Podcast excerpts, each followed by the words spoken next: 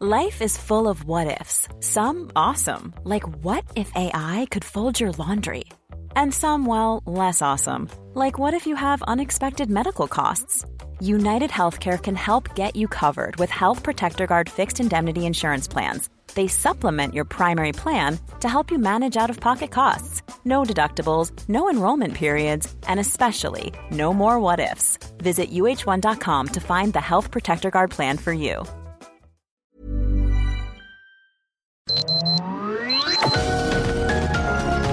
Heraldo Media Group presenta Sergio Sarmiento y Lupita Juárez. Información veraz y oportuna con un toque personal y humano. Por El Heraldo Radio, donde la H suena y ahora también se escucha.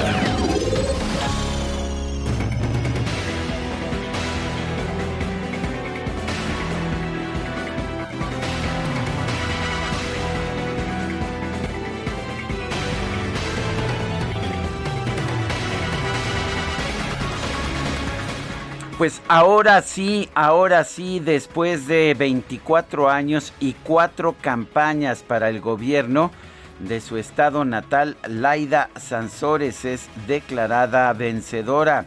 Declarada vencedora por el Tribunal Electoral del Poder Judicial de la Federación que ayer ratificó el triunfo, el triunfo de la morenista en la elección para el gobierno de Campeche. Ella tendrá que tomar posesión pues apenas ya en dos días, el próximo jueves 16 de septiembre, se resolvieron las impugnaciones presentadas por Movimiento Ciudadano en defensa de su candidato Eliseo Fernández. La magistrada ponente Janine Otálora calificó de inoperantes e infundados cada uno de los agravios planteados, pues el partido inconforme no presentó las pruebas que acreditan sus dichos o no presentó pruebas suficientes el tribunal declaró la nulidad solamente de 18 casillas y confirmó la declaración de validez en la elección de Campeche y la constancia de mayoría en favor de Laida Sansores.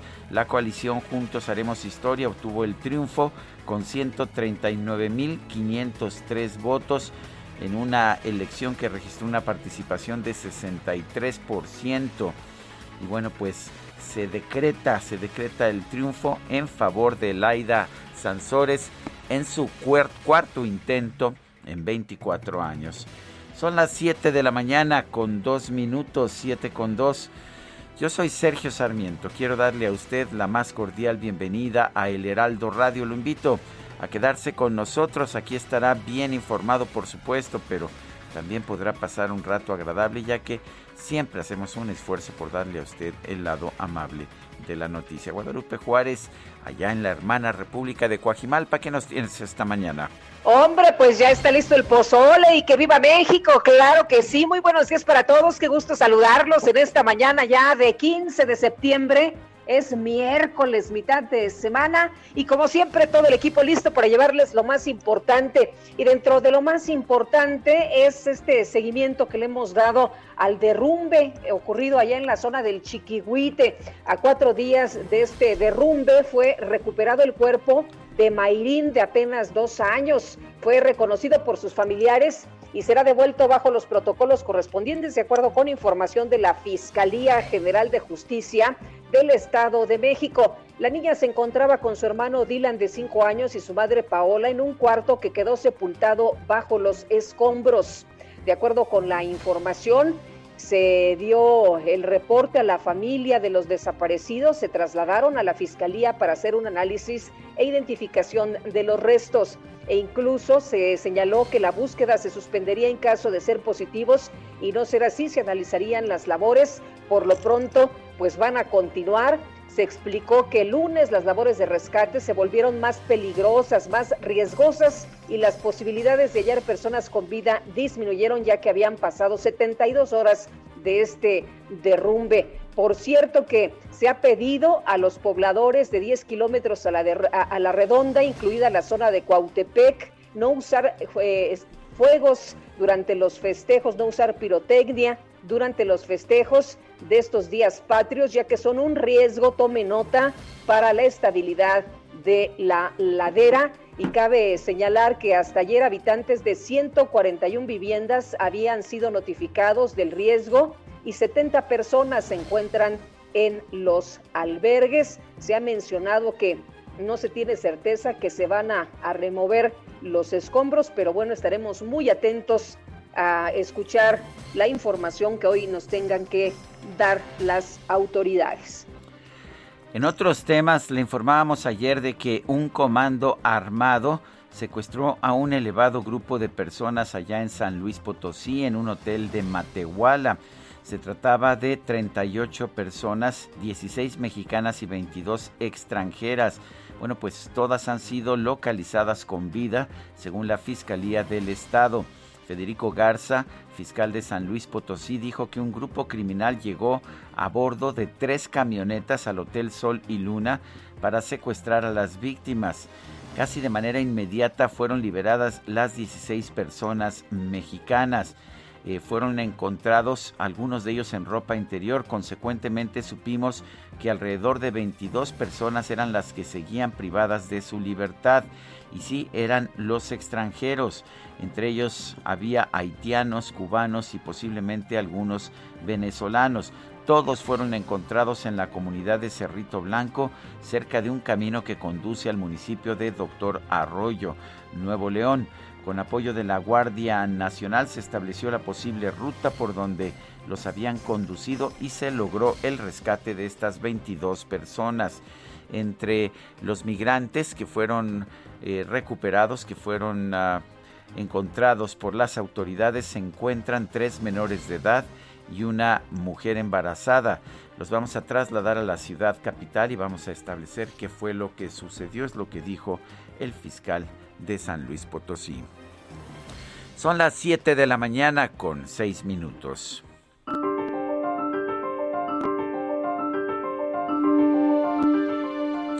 Y vamos a la frase del día.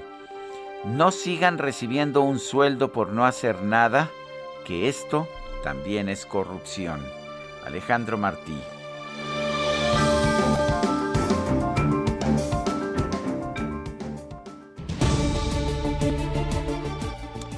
Y las preguntas, ya sabe usted que nos gusta preguntar. Por ejemplo, ayer preguntábamos lo siguiente.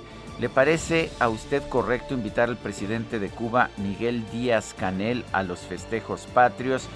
Nos dice que sí, nos dijo que sí, 5.2%, que no, 93.2%, no sabemos, 1.6%. Recibimos 12.404 votos. No, no coincide. Bueno, pues hay de todo, ¿no? Hay de todo como en botica, pero esta mañana a ver si logramos que nuestro equipo de producción y sobre todo nuestro operador Quique coincida. Ya tenemos una pregunta que he colocado en mi cuenta personal de Twitter, arroba Sergio Sarmiento. A ver, Morena propone subir más los impuestos a las bebidas alcohólicas, incluyendo vino y cerveza. ¿Qué piensa usted?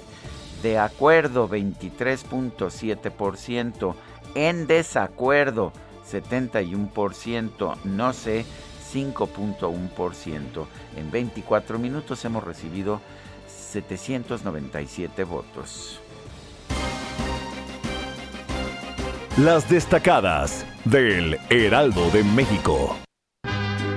México lindo y querido, si lejos de ti, me digan que estoy.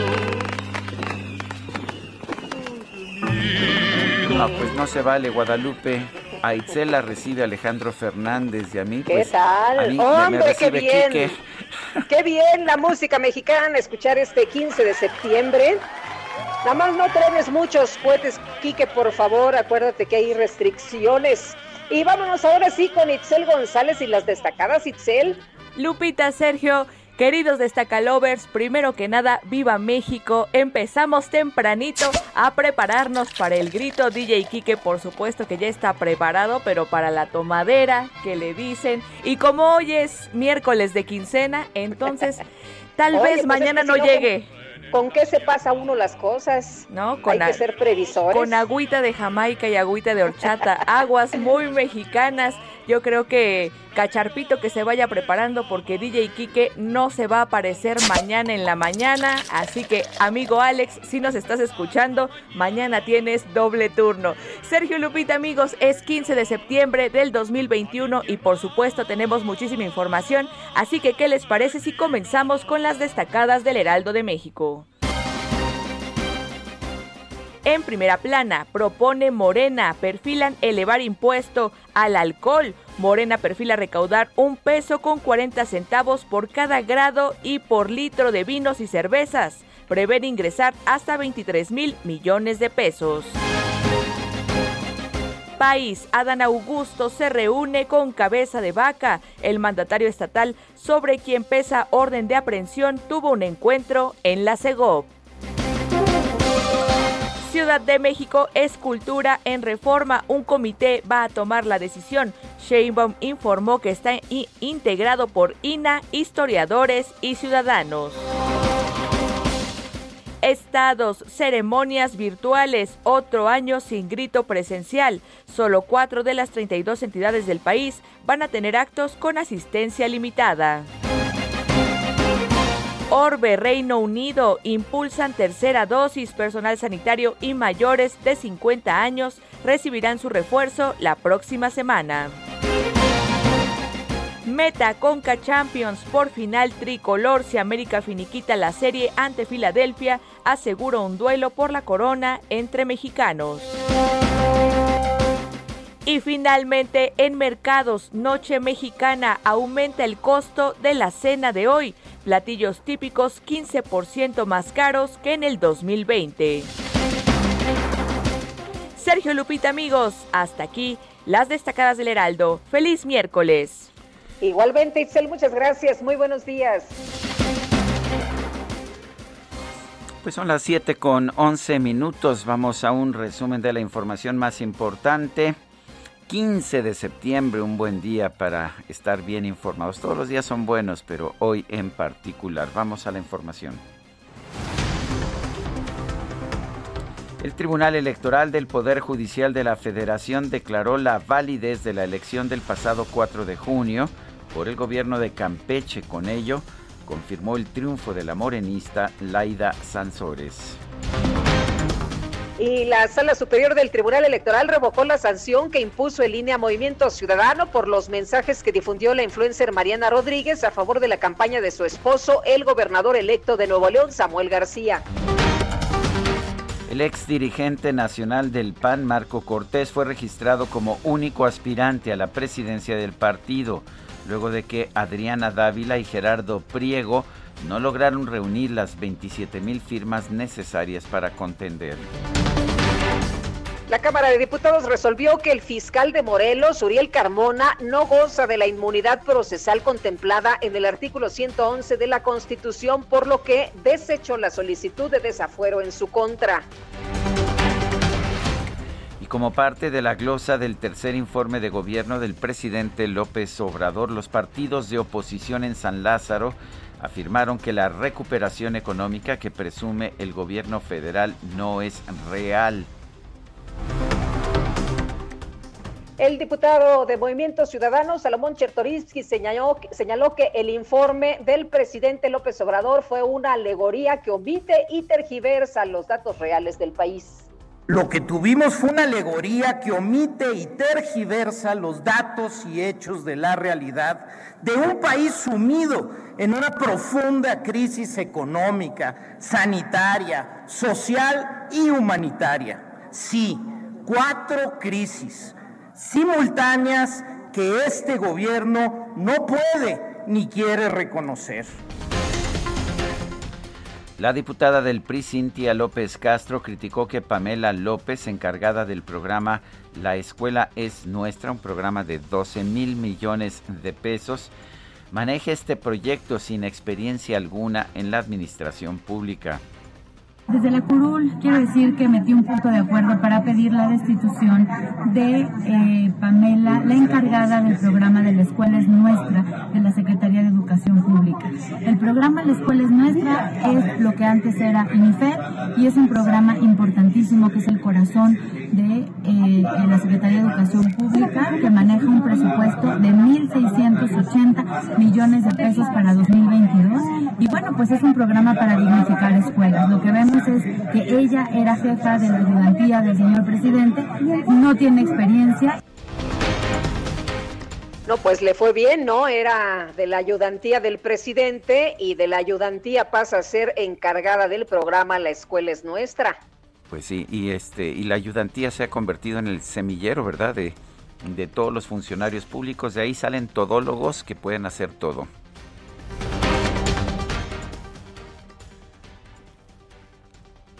Bueno, durante su comparecencia ante el Senado por la glosa del tercer informe, el secretario del Bienestar Javier May aseguró que con la entrega de los programas sociales evitaron saqueos y conflictos durante la crisis económica generada por la pandemia.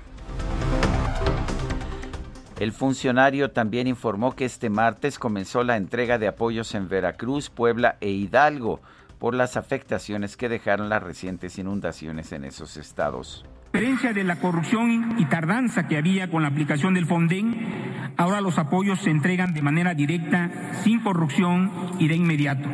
No se permite que nadie lucre con la desgracia de la gente.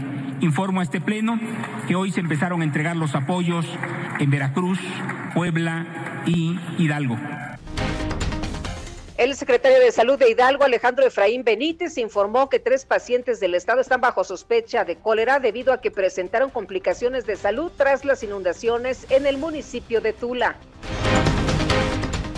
El gobernador de Guerrero, Héctor Astudillo, informó que la federación ya hizo la declaratoria de desastre para 16 de los 20 municipios que resultaron afectados por el sismo del pasado 7 de septiembre. La Fiscalía General del Estado de México informó que este martes fue recuperado el cuerpo de una niña de tres años entre los escombros del deslave en el Cerro del Chiquihuite. El gobernador de Tamaulipas, Francisco García, cabeza de vaca, se reunió con el secretario de Gobernación, Adán Augusto López, con quien acordó fortalecer el diálogo y trabajar en coordinación por la seguridad y la prosperidad de la entidad. Bueno, y la jefa de gobierno de la Ciudad de México, Claudia Sheinbaum, anunció que el Comité de Monumentos y Obras Artísticas en Espacios Públicos va a determinar cuál obra va a sustituir al monumento a Cristóbal Colón, que se encontraba sobre Paseo de la Reforma, que la Tlali, que la siempre no. Escultura que quede en vez de lo que está hoy de la estatua de Colón, y hemos tomado la decisión de que mejor lo ponemos en manos del Comité de Monumentos y Obras Artísticas en espacios públicos de la Ciudad de México, que es finalmente quien lo tiene que decidir, que está constituido por las por instituciones de la ciudad, instituciones del Gobierno de México. Bueno, pues finalmente lo ponemos en manos de quien debía haber decidido desde el principio. Desde el principio, ¿no? bueno, pero ya ves cómo, cómo les gusta. Primero lo hacen, después ya no le gusta a la gente, después reculan y bueno, pues vamos a ver ahora qué, qué deciden. La Junta de Coordinación Política del Congreso Capitalino acordó que el tercer informe de la jefa de gobierno, Claudia Sheinbaum, será presentado por, de manera presencial el próximo 17 de septiembre, sí, el próximo viernes. Y la Secretaría de Comunicaciones y Transportes firmó un convenio de colaboración con el Instituto Mexicano del Seguro Social para difundir información sobre el cumplimiento de obligaciones fiscales en materia de seguridad social. La International Chamber of Commerce México exigió al Poder Judicial que atienda la sobrecarga de trabajo que tienen dos jueces de distrito en materia administrativa con más de 5.000 demandas de amparo rezagadas y sin número de expediente. Bueno, y este martes el nuevo embajador de Estados Unidos en México, Ken Salazar, acudió a Palacio Nacional para presentarle sus cartas credenciales al presidente López Obrador.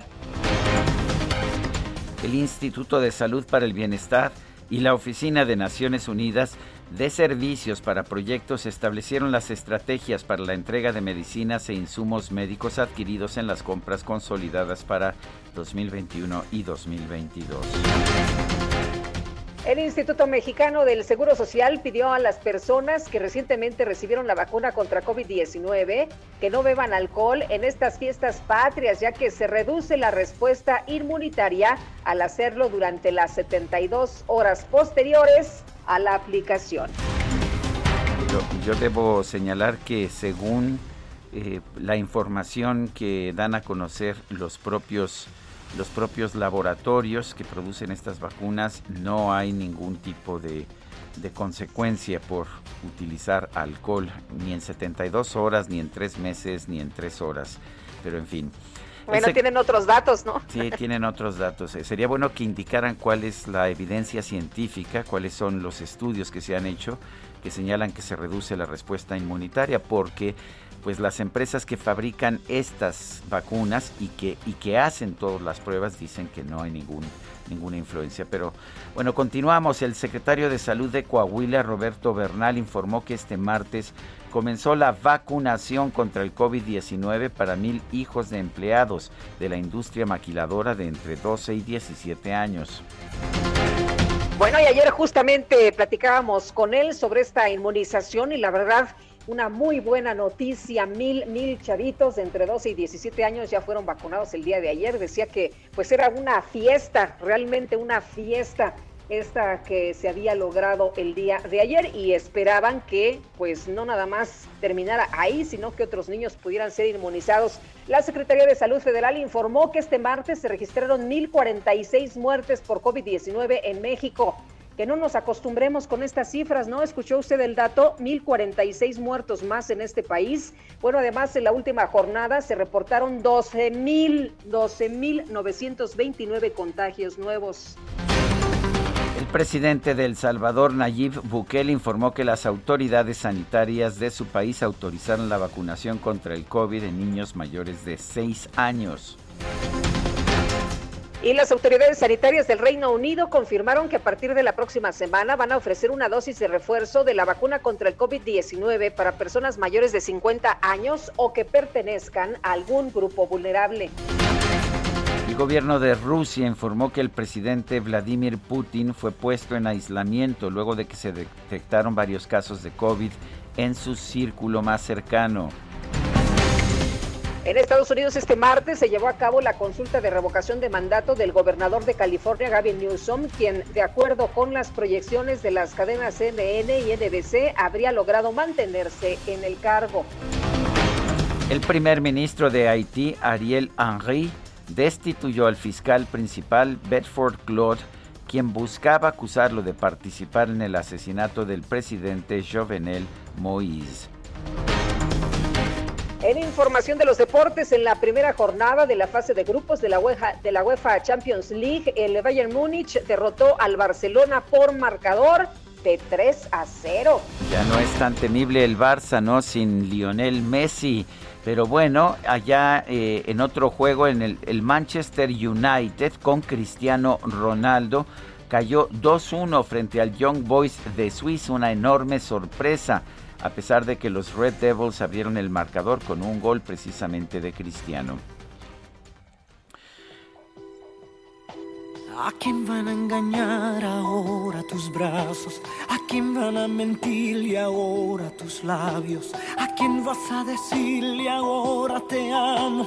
Y luego en el silencio le darás tu cuerpo, detendrás el tiempo sobre la almohada. Pasarán mil horas en tu mirada, solo existirá la vida amándote. Ahora quién. Ahora quién. ¿Te parece Guadalupe que escuchemos hoy a Marc Anthony? Fíjate cómo le dio por nacer un 16 de septiembre, el de 1968. Resulta que luego no lo tocamos porque pues nos cae en plena celebración de la independencia. ¿Te parece que lo adelantemos para esta noche de grito? Hombre, francamente yo ya estaba lista para cantar Viva México, pero bueno, pues está bien, está bien. Bueno, puedes cantar Ahora quién. Oh, ahora quién.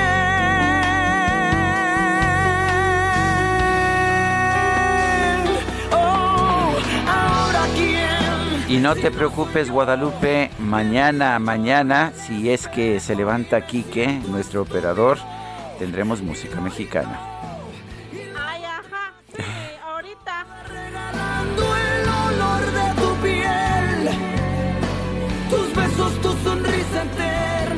Bueno, la verdad es que me gusta mucho Marc Anthony y sí, festejo, festejo con él su cumpleaños de mañana. Eh, va a cumplir 53 años, mi querida Guadalupe. ¿En serio? Sí, Pues se ve más grandecito, ¿no? pues se ve un poco a- acabado, pero bueno, Se ve un imagínate un haber poquillo estado mayor. casado con Jennifer López no es fácil.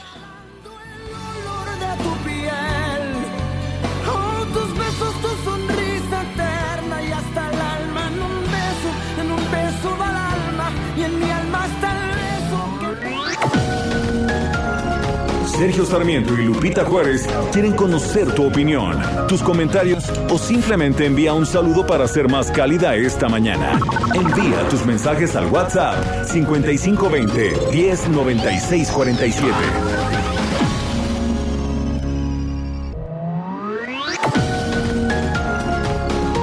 Continuamos con Sergio Sarmiento y Lupita Juárez por El Heraldo Radio.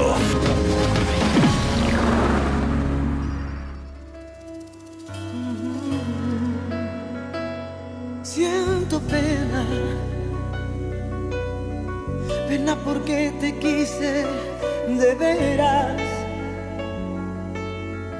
rabia porque te di lo que nunca imaginaste un día tener. Todo el mundo a tus pies, siento lástima.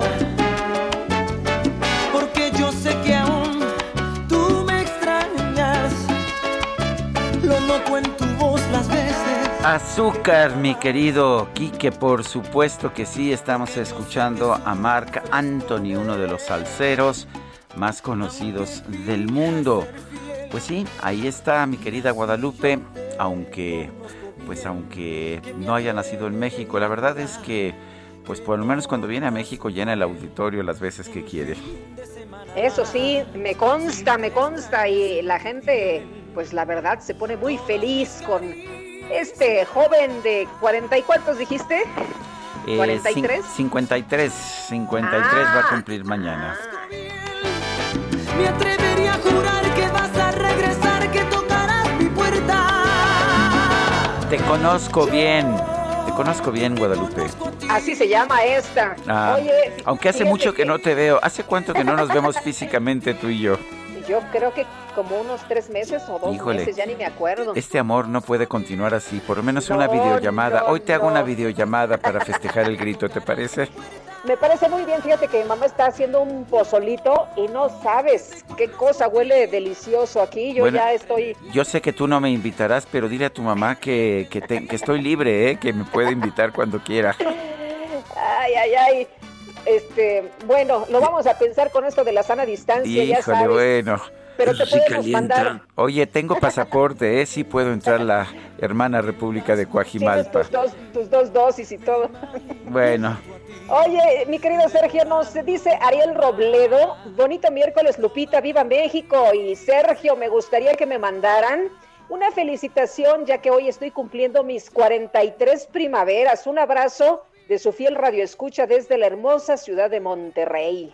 Bueno, y dice, dice otra persona, productivo miércoles, grabar productos de manera desmedida solo fomenta la informalidad y la piratería, no se aprende del pasado, lamentable Rodolfo Contreras. Esto es por el, la pregunta del día, que es, Morena quiere subir los impuestos a las bebidas alcohólicas. De hecho, ya los impuestos de las bebidas alcohólicas en México son muy altos tan altos que una botella de tequila cuesta más en México que en Los Ángeles, California, por decirte algo. Y pues esto que ha llevado a que ahora el 50% de las bebidas que se expenden en nuestro país son ilegales o adulteradas, ya sea se van al mercado negro o son adulteradas. Bueno, y la nota principal del Heraldo esta mañana para que usted pueda tener todos los detalles justamente este tema. Y por otra parte, eh, Sergio Lupita, ya con esta de nuevo fui a recoger el medicamento de mi esposa que no tuvieron el martes pasado. de nombre indecaterol glicopirronio y de nuevo no pues dice que no lo tuvieron, que hasta la próxima semana no es posible que mm, pues eh, mes desde hace, dice mes con mes desde hace dos meses sigan igual, no les llegó la farmacia de la clínica número uno y ahora que hasta la próxima semana, martes 21 de septiembre, vaya a ver si ya llegó, por favor pasen este comentario al aire y sobre todo al IMSS, ya que mi esposa sufre de poca enfermedad pulmonar obstructiva crónica y le es muy necesario el medicamento para abrir sus bronquios, nos dice Luis Gerardo Porras Salinas de la colonia Roma en la Ciudad de México. Lo peor de todo, Guadalupe, es que cuando se hacían compras consolidadas desde el IMSS, sí había medicamentos. Se hacían las compras consolidadas y de las hacía el IMSS y de ahí se repartían a todos los demás hospitales públicos y sí había medicamentos. Llegó el nuevo gobierno, destruyó ese sistema pero nunca lo sustituyó por algo que funcionara y el resultado es esta escasez de medicamentos que estamos viendo no solamente en el IMSS, sino en todos los demás hospitales. Y para muchos padecimientos, ¿eh? diabetes, EPOC, eh, cáncer, eh, en fin, un montón de personas que están sufriendo el que no lleguen las medicinas. Son las 7 de la mañana con 35 minutos. Lo mejor de México está en Soriana. Aprovecha que el aguacate Hass está a 34.80 el kilo. Chile jalapeño o tomate guaje a 14.80 cada kilo. Y menudo de res a solo 79.90 el kilo. Martes y miércoles del campo de Soriana. A septiembre 15. Aplican restricciones. Aplica en Hiper y Super. Bueno, y seguimos con los detalles de la información. Misael Zavala, nos tienes toda la información de lo que ocurrió ayer en la Sala Superior del Tribunal Electoral del Poder Judicial de la Federación. Cuéntanos el triunfo de Laida Sansores allá en Campeche. Buenos días, Lupita. Efectivamente, buenos días, Sergio. Eh, como bien lo comentas, eh, Lupita, ayer tras un recuento de voto por voto de la elección de gobernador de Campeche, la Sala Superior del Tribunal Electoral del Poder Judicial de la Federación resolvió ratificar el triunfo de la morenista Laida Sansores San Román al no haber encontrado irregularidades contundentes en los comicios estatales, aunque los magistrados resolvieron anular 18 casillas de la elección en Campeche, el recuento de los sufragios no modificó sustancialmente los resultados de los comicios, por lo que se confirmó la entrega de la constancia de mayoría de votos a la abanderada de la coalición Juntos Haremos Historia, quien asumirá el cargo el mismo día de hoy. El juicio fue interpuesto por Movimiento Ciudadano y Sotrora candidato al gobierno de Campeche, Eliseo Fernández, pero los argumentos tanto del partido como del candidato no fueron contundentes para tirar esta elección. Tampoco se encontraron que las urnas hayan sido manipuladas para favorecer a Morena, mucho menos que existan boletas falsas que hayan sido introducidas de manera ilegal para favorecer a algún candidato. Movimiento Ciudadano, Sergio Lupita, también demandaron varias irregularidades, eh, como la utilización de la imagen del presidente Andrés Manuel López Obrador por parte de Laida Sansores y la visita del mandatario nacional durante las campañas en Campeche, Asimismo, se denunció una falta de certeza en la elección, intervención de funcionarios públicos eh, federales y también locales durante la campaña, incluso el uso de recursos públicos en la campaña de Laida Sansores. Sin embargo, todas y cada una de estas denuncias fueron desechadas por los magistrados y tras el recuento de los votos, los resultados, los resultados fueron ajustados y Laida Sansores obtuvo 139.503 sufragios. Con esta resolución, la morenista Laida Sansores rendirá protesta como gobernadora de Campeche este mismo 15 de septiembre. Sergio Lupita, también les cuento que la Sala Superior del Tribunal Electoral desechó una multa que aplicó el Instituto Nacional Electoral a Samuel García, gobernador electo de Nuevo León, y a Movimiento Ciudadano, ya que eh, los magistrados resolvieron que la esposa de Samuel García, la influencer y empresaria Mariana Rodríguez, no hizo aportaciones en especie por publicaciones en redes sociales durante la campaña al gobierno estatal. Los magistrados confirmaron modificar la, la resolución del Consejo General del INE, organismo que había multado a Samuel García con nada menos que 55 millones de pesos por no haber incorporado en su fiscalización de campaña los mensajes en Instagram y la aparición en un video de su esposa Mariana Rodríguez, lo cual había sido calificado como recursos en especie. Al final los magistrados dijeron que estas publicaciones en la red social las hizo Mariana Rodríguez con espontaneidad y también son parte del apoyo en la relación que tiene eh, pues de matrimonio con Samuel García y son eh, resultado también de la afectividad, la unión y eh, se dieron con autenticidad durante la campaña. Así que estos 55 millones con los que había multado el Instituto Nacional Electoral a Samuel García, pues ya eh, pues fueron retirados, ya no se le va a multar y eh, Mariana Rodríguez pues no hizo campaña ilegal durante eh, la contienda electoral allá en Nuevo León. Bueno, pues entonces eh, ya todo saldado, todo subsanado y ahora sí, como decía ayer Samuel García, pues vamos a darle, ¿no? Sí, efectivamente, eh, Lupita, también eh, pues varias eh, otras impugnaciones estaría resolviendo hoy el Tribunal Electoral al vencerse ya plazos de algunos de algunas entidades y que algunos gobernadores pues ya tendrán que asumir el cargo a partir de los próximos días. Muy bien, muchas gracias, Misael, muy buenos días. Gracias, Lupita, gracias, Sergio, buenos días.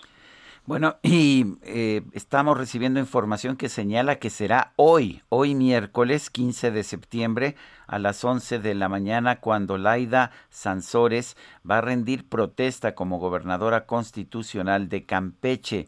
Posteriormente va a dar un mensaje al pueblo campechano. El vocero del equipo de transición, Ambrosio Gutiérrez Pérez, dijo que ya está definido el protocolo que se va a seguir y que va a comenzar con la toma de protesta en el Congreso del Estado. Eh, la, la ceremonia va a ser a puerta cerrada debido a la pandemia. Eh, dice el vocero, como está marcado en la ley, hay un protocolo. La gobernadora va a rendir protesta en el Congreso y emitirá un mensaje al pueblo campechano en la Plaza de la República. Ya se trabaja en esa logística, en los preparativos, de hecho está a la vista del público. Cualquiera que pase por ahí se puede dar cuenta de que se está armando el escenario.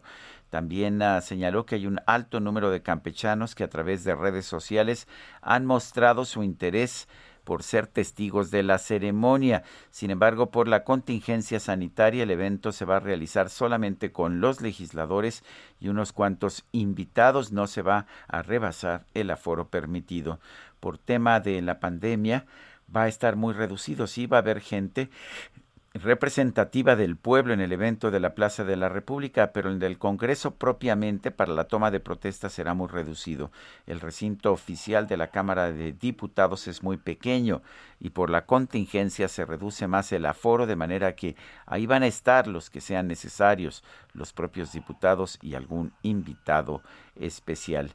Dijo el vocero del equipo de transición que Laida Sansores va a dirigir un mensaje de compromiso con el pueblo campechano, donde resaltará que su gobierno será primero, serán primero los pobres y lo mejor para los pobres. Me suena, ¿no, Guadalupe? Primero los pobres, como que, como que ya lo había utilizado algún otro político, pero bueno. Así como que muy original no es, ¿eh? Bueno. Lo mejor de México está en Soriana. Aprovecha que el aguacatejas está a 34.80 el kilo. Chile jalapeño o tomate guaje a 14.80 cada kilo. Y menudo de res a solo 79.90 el kilo. Martes y miércoles del campo de Soriana. A septiembre 15. Aplican restricciones. Aplica en Hiper y Super. Bueno, ya se lo adelantábamos más temprano. México reportó 1.046 nuevas defunciones por COVID-19. Pareciera que nos estamos acostumbrando a acumular muertos en este país y ya no nos sorprenden las cifras. Pero déjeme decirle que estos datos 1.046 nuevas defunciones es la tercera cifra más alta en lo que va de la tercera ola de la epidemia. Y Gerardo Suárez, nos tienes todos los detalles. Te escuchamos. Buen día. Muy buen día, Sergio Lupita. La Secretaría de Salud informó que se acumularon 269.015 muertes confirmadas por COVID-19. Esta cifra, en comparación con la del día martes, representa 1.046 nuevas defunciones por coronavirus. Esta es la tercera cifra más alta en lo que va de la tercera ola de la epidemia. El registro máximo de muertes diarias esta tercera ola ocurrió el 1 de septiembre con 1.177 defunciones notificadas. Después está el 7 de septiembre, en segundo lugar, con 1.071 defunciones. Y bueno, ayer la tercera cifra más alta con 1.046. En materia de contagios, la dependencia reportó un acumulado de 3.528.972 casos positivos, 12.929 más que el día martes. Además, hay 84.785 casos activos estimados. Estos representan a las personas que dieron positivo y presentaron síntomas en los últimos 14 días, por lo que todavía pueden transmitir el COVID-19. En materia de hospitalizaciones, la ocupación de camas generales se ubicó en 41% y la de camas con ventilador para los pacientes críticos en 36%, un punto menos que el martes.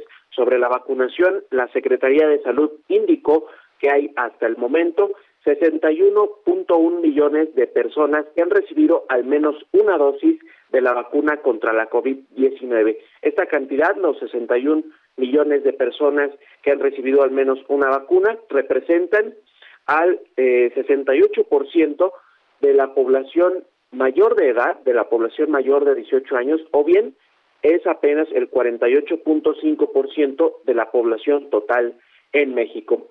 Sergio Lupita, la información que les tengo.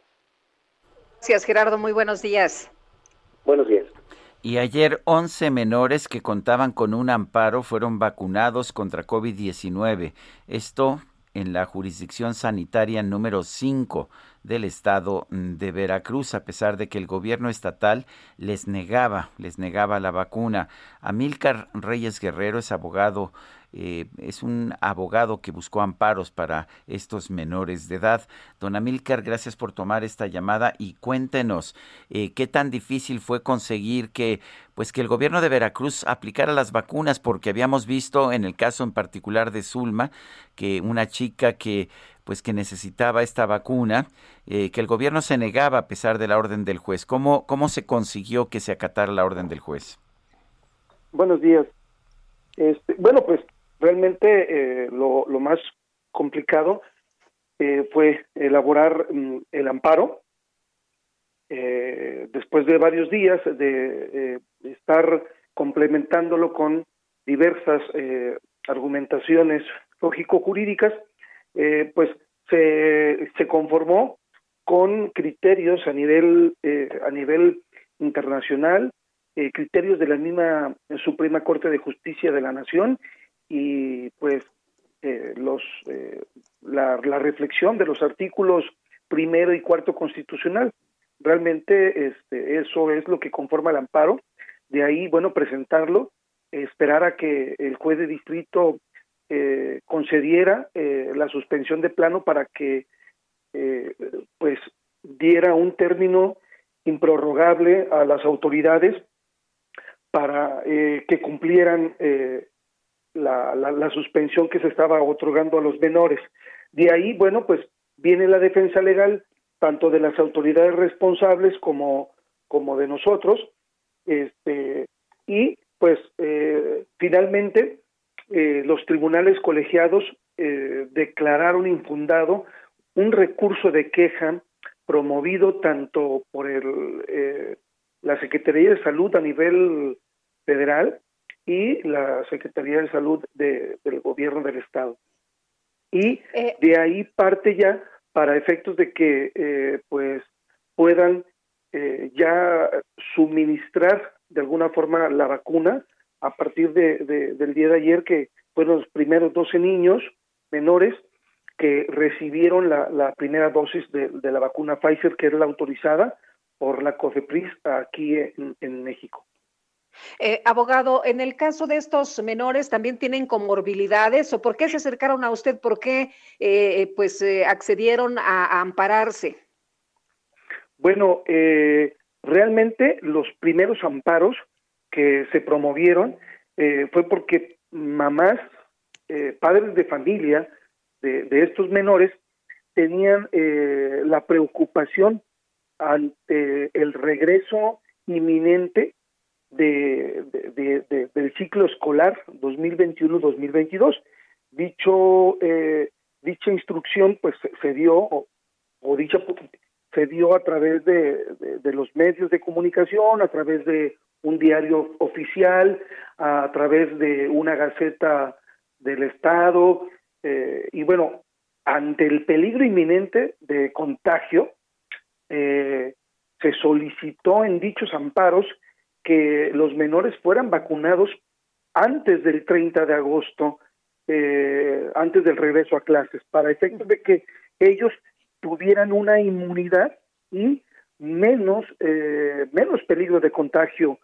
Eh, sin embargo, bueno, transcurrieron los días, eh, la defensa se tuvo que, que, seguir, se tuvo que defender eh, a través de recursos, a través de incidentes de incumplimiento de la suspensión de plano, eh, y bueno, fue hasta el día de ayer que se logró eh, que los primeros menores este, recibieran la dosis de la vacuna.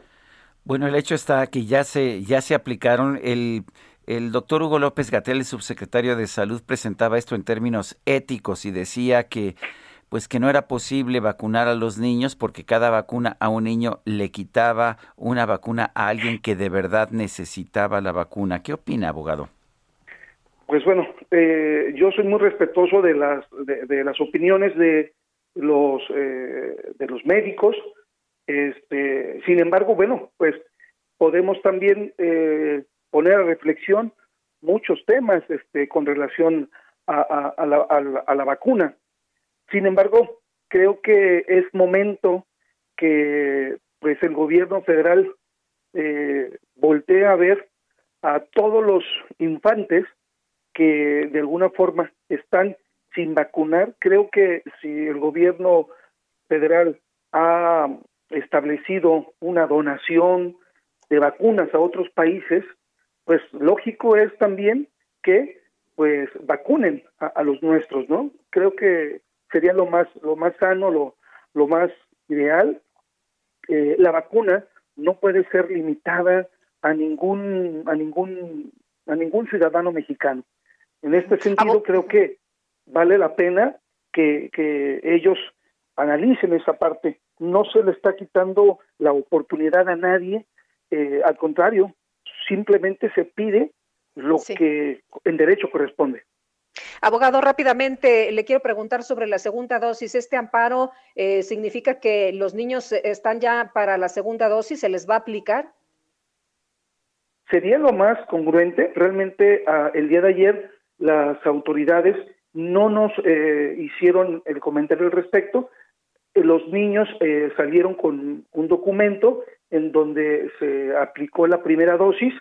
Sabemos que la vacuna Pfizer BioNTech eh, es de dos dosis, ¿sí? Las autoridades seguramente en los próximos días nos, dará, nos darán la fecha para, para que se presenten los menores nuevamente a recibir la segunda dosis de la vacuna.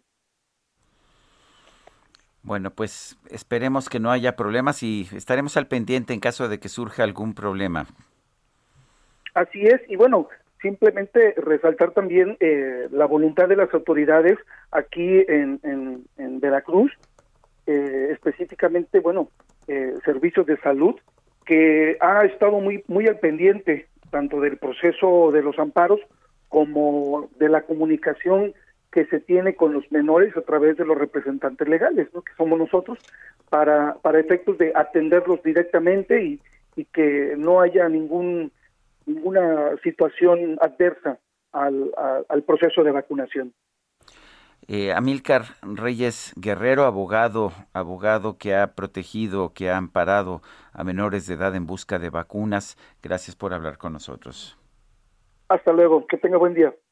Lo mejor de México está en Soriana. Aprovecha que el aguacate Hass está a 34.80 el kilo. Chile jalapeño o tomate guaje a 14.80 cada kilo. Y menudo de res a solo 79.90 el kilo. Martes y miércoles del campo de Soriana. A septiembre 15. Aplican restricciones. Aplica en Hiper y Super. Y vamos rápidamente con Alejandro Montenegro desde Coahuila, que nos tienes información sobre la aplicación de vacunas a niños. Te escuchamos, Alejandro. ¿Qué tal, Lupita? Sergio, buenos días. Les saludo con gusto desde Coahuila. Pues sí, ayer finalmente se aplicaron estas mil dosis que autoridades de Texas le donaron a Coahuila para aplicarse entre menores de los 12 y los 17 años. Eh, cerca de las 8 horas de ayer empezó a darse esta vacunación. Los menores fueron llevados hacia el puente internacional número 2 que eh, conecta los municipios de Piedras Negras, Coahuila e Eagle Pass, Texas. Y bueno, pues ahí en el puente internacional se les aplicó la dosis eh, será a mediados de octubre más o menos cuando estos menores de los 12 a los 17 años reciban la segunda dosis de Pfizer. Y bueno, pues el secretario de Salud de Coahuila, Roberto Bernal Gómez, decía que era algo histórico, que es el primer estado que logra que eh, pues al menos una parte de sus eh, de menores de edad pues reciban la vacuna y bueno, pues señalaron que van a seguir eh, gestionando ante las autoridades de Texas más dosis para poder vacunar a más menores y que al final de este año puedan ya estar vacunados la mayoría de la población coahuilense. Es la información que tengo desde Coahuila. Gracias, Alejandro. Muy buenos días. Son las 7 con 54 minutos. Guadalupe Juárez y Sergio Sarmiento estamos en el Heraldo Radio. Regresamos. todo el mundo a tus pies, siento lastimar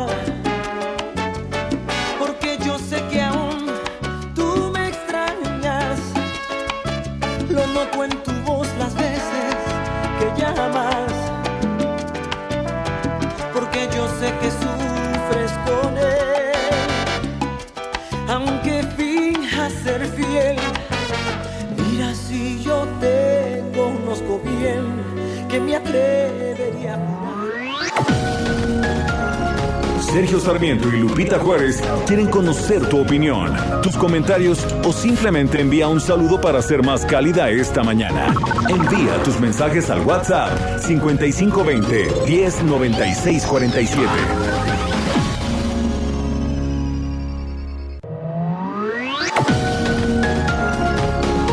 Continuamos con Sergio Sarmiento y Lupita Juárez por El Heraldo Radio.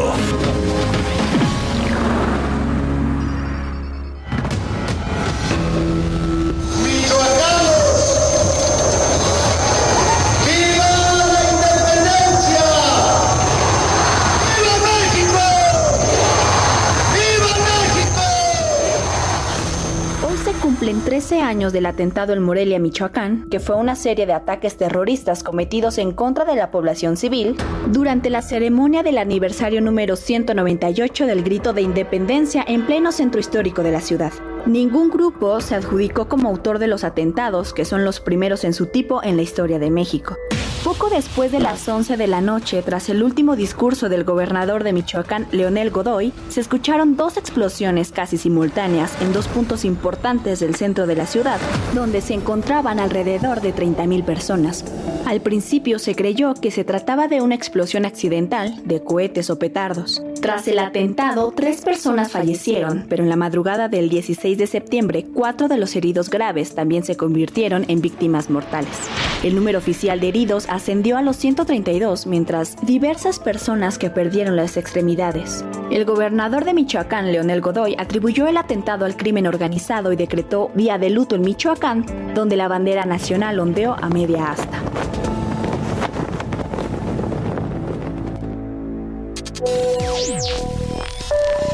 Hola, buenos días Sergio y Lupita. Yo nada más quiero comentar que es una burla al pueblo de México y a los cubanos invitar al presidente cubano, un comunista más, igual que los Castro.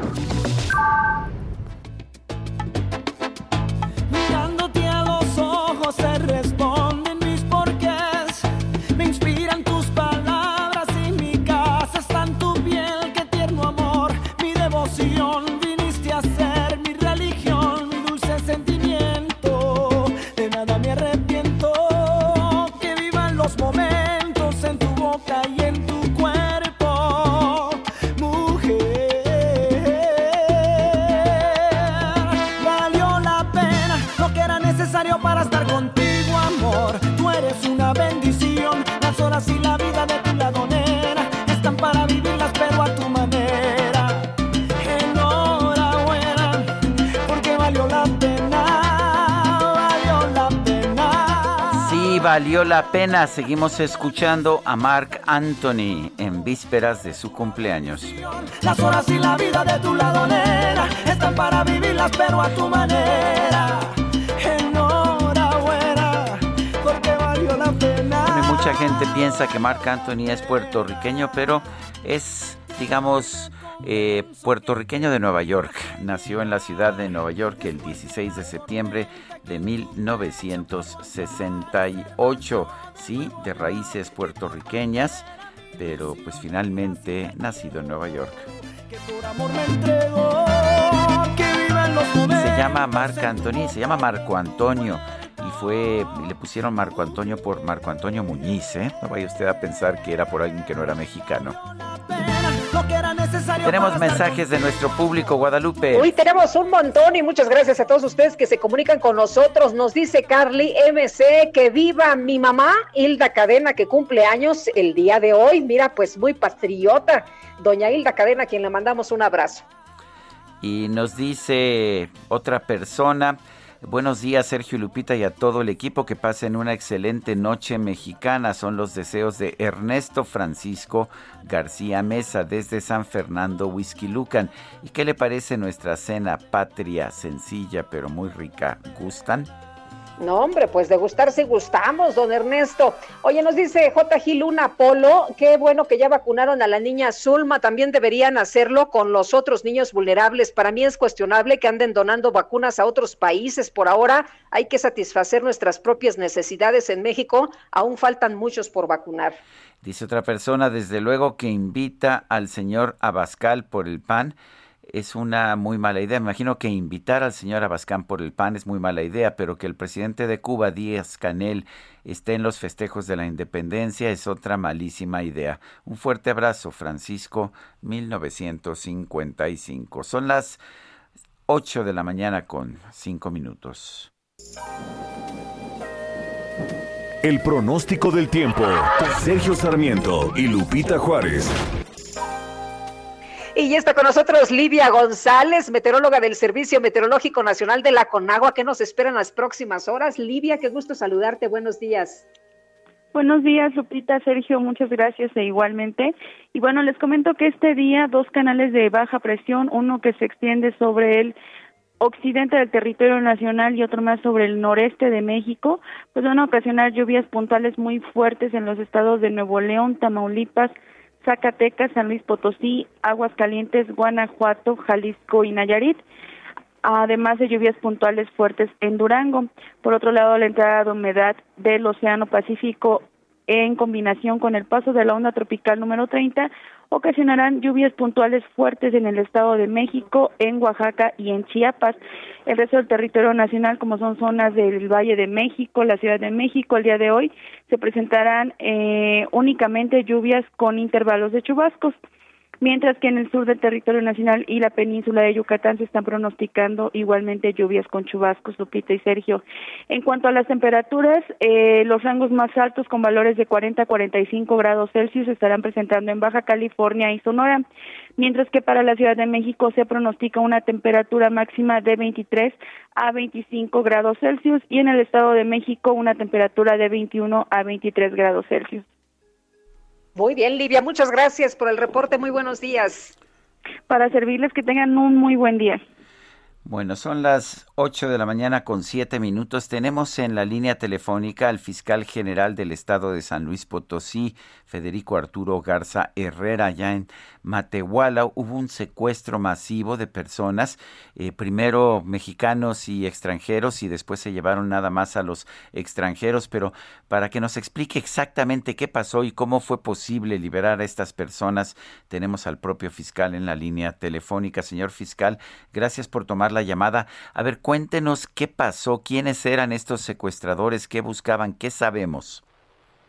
Bueno, eh, Sergio, Lupita, muy buenos días. Buenos días. Eh, eh, el día de ayer, más o menos a estas horas, recibí yo información de que efectivamente en la cabecera municipal del municipio de Matehuala, que es un municipio que colinda hacia el norte con eh, con Nuevo León, eh, que en un hotel de nombre Sol y Luna habían incursionado hombres armados en tres camionetas y que se habían llevado alrededor, eh, en ese momento no se precisaba cuántas personas. Posteriormente tuvimos una información de que un grupo de gentes se encontraban eh, afuera de una tienda Oxxo y labores de inteligencia hicieron que personal llegara allá y logramos detectar que eran 16 personas, las mismas que dijeron que se encontraban hospedados en el hotel antes mencionado y que un grupo armado los había eh, privado de la libertad, pero que se había llevado otras personas que eran extranjeras. Eh, dentro del grupo de 16 personas había dos que eran dependientes del hotel, que eran los que se encargaban del hotel. Nos empezamos a interrogar un poco más para saber cuántas gentes eran las que se habían llevado. No podían precisarlo porque el libro en donde registraban a todas aquellas personas que llegaban a hospedarse al lugar se lo habían llevado precisamente ese grupo armado. El, lo primero que se hizo fue, bueno, pues tratar de interrogarlos. Las gentes se negaron porque estaban abandonados, estaban amenazados. De cualquier forma, nosotros dejamos eh, vestigios y constancia de toda su identidad para los efectos de continuar la investigación, eh, porque lo que nos eh, movía a nosotros más era tratar de recuperar en libertad y obtener la libertad de aquellas personas que se habían llevado eh, ese grupo armado. Eh, empezó a fluir cierta información de inteligencia y esto nos llevó a realizar acciones conjuntas con Guardia Nacional y con la Policía Municipal del lugar y logramos en una comunidad que se llama Cerrito Blanco que conduce hacia el municipio de Doctor Arroyo Nuevo León encontrar a 23 personas estas tres personas se encontraban, eh, digamos, a despoblado. Consideramos nosotros que las labores de inteligencia y la actuación de los operativos ya andaban muy cerca de quienes perpetraron los hechos y por eso los dejaron en libertad. Una vez que se localizó a las personas, hemos logrado establecer a este momento que se trata de 23 personas, que son 5 mujeres, 15 hombres, 3 menores. De las mujeres tenemos 3 de nacionalidad cubana, una de nacionalidad haitiana, una de nacionalidad venezolana, que es eh, una persona que está embarazada, tiene 8 meses de embarazo. En el momento que detectamos eso, solicitamos el apoyo de Cruz Roja Mexicana, quienes amablemente atendieron a ella y a todos los demás por la situación en que se encontraban. Eh, también eh, hay siete hombres de nacionalidad cubana, seis, de, seis haitiana y dos eh, de nacionalidad venezolana. A este momento ellos no han podido justificar su legal estancia en México. Por esa circunstancia nosotros dimos parte al Instituto Nacional de Migración. debo señalar que ordené el día de ayer que trasladaran estas personas acá a la ciudad capital y ya llegaron a, en la madrugada, o sea, en la medianoche, eh, notificamos nosotros eh, también al consulado, pues eh, el haitiano, el, el cubano, el venezolano, para que pues hagan los puentes necesarios para atender a sus connacionales, igualmente al Instituto Nacional de Migración, a la Procuraduría de Protección de Niños, Niñas y Adolescentes para atender a los menores, y por lo que hace a la Comisión Estatal eh, de Atención a Víctimas para que dé la asesoría jurídica y psicológica a estas gentes. Por otra eh, señor fiscal, ¿qué, Señor fiscal, preguntarle qué, qué sabemos de las personas eh, que llegaron a, pues secuestrar a, a, estos extranjeros y a estos mexicanos. ¿Qué hay de ellos? ¿Se tiene algún dato? ¿Saben a qué organización pertenecen? ¿Hay algún detenido? No, andamos eh, sobre esos datos. La unidad especializada de combate al secuestro está actuando. Eh, traemos ya labores ahorita de inteligencia y de operativos con Ejército Mexicano, Guardia Nacional. Eh, estamos trabajando muy de cerca. la información que fluye, pues es que estas gentes iban camino a la frontera norte. Su objetivo fundamental era cruzar a los Estados Unidos. Eh, nosotros estamos tratando también de establecer la presencia de gentes que se dedican a, a mover este tipo de, de extranjeros para poderlos llevar hasta la frontera norte. por esa circunstancia tenemos una labor de inteligencia muy precisa sobre esos 14 personas que se encontraban en el hotel eh, de origen mexicano para ver si pudiesen tener alguna relación con los hechos. Señor fiscal, eh, las personas que, los extranjeros que fueron hallados después, ¿estaban solos? ¿Los dejaron abandonados? Y los dejaron abandonados. Nosotros consideramos que ya estaban cerca eh, los operativos de Guardia Nacional de, de la Policía de Investigación de nosotros y eso orilló a que los, los dejaran a la deriva. Eh, digo, eh, fue una buena labor porque donde hubiesen estado eh, toda la noche abandonados, pues imagínense nomás la fauna y los niños, y, en fin, se hubiera complicado una situación, hubiera sido muy grave. Bueno, pues yo quiero agradecerle, señor fiscal. Eh, Federico Arturo Garza Herrera, fiscal general del Estado de San Luis Potosí, por haber conversado con nosotros. No, yo les agradezco, Sergio Lupita, la oportunidad que me dan de platicar a través de su medio. Gracias, muy buenos días. Bueno, y a una semana de la inundación de Tula, allá en Hidalgo, el secretario de Salud del Estado, Alejandro Efraín Benítez, informó que se tiene bajo sospecha de cólera casos de tres pacientes que presentaron complicaciones en su salud. Y le agradecemos, don Alejandro, que platique con nosotros esta mañana. Cuéntenos qué es lo que está pasando. Ya se confirmó que hay cólera después de las inundaciones. Buenos días. Muy buenos días, Lupita. Buenos días, Sergio. Eh, hace, eh, efectivamente, nosotros hemos reportado eh, algunos casos que cumplen los criterios operacionales para hacer el diagnóstico de cólera. Eh, son casos aislados, no podemos hablar ni siquiera de brotes, pero son personas que estuvieron en contacto con aguas, las aguas residuales que inundaron Tula y los otros ocho municipios de el Valle del Mezquital y como hemos desplegado una gran cantidad de brigadas que van casa por casa haciendo precisamente esta búsqueda y dando la, atención y promoción para la salud, se detectaron varios casos en los cuales el, se tomaron las muestras necesarias que son analizadas en el Laboratorio Estatal de Salud Pública. El día de hoy me entregan los resultados para afirmar o descartar la posibilidad de cólera.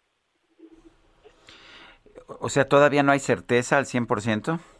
Eh, no hay, hay eh, clínicamente parece cólera, clínicamente. Y bueno, en medicina siempre hay que hacerle caso a la clínica, al laboratorio, eh, que a los que al laboratorio, pero el laboratorio es una cuestión confirmatoria, eh, por porque se tiene que reportar a epidemiología federal. Independientemente de esto, ya recibieron tratamiento médico, están bajo supervisión. Estos casos que comenta atinadamente Lupita eh, están ya fuera de peligro, han evolucionado satisfactoriamente, pero necesitamos, como, eh, como lo acabo de decir, el, la confirmación por parte del laboratorio. Eh, señor secretario, después de las lluvias se anegan las aguas. ¿Cuáles son las recomendaciones para los habitantes?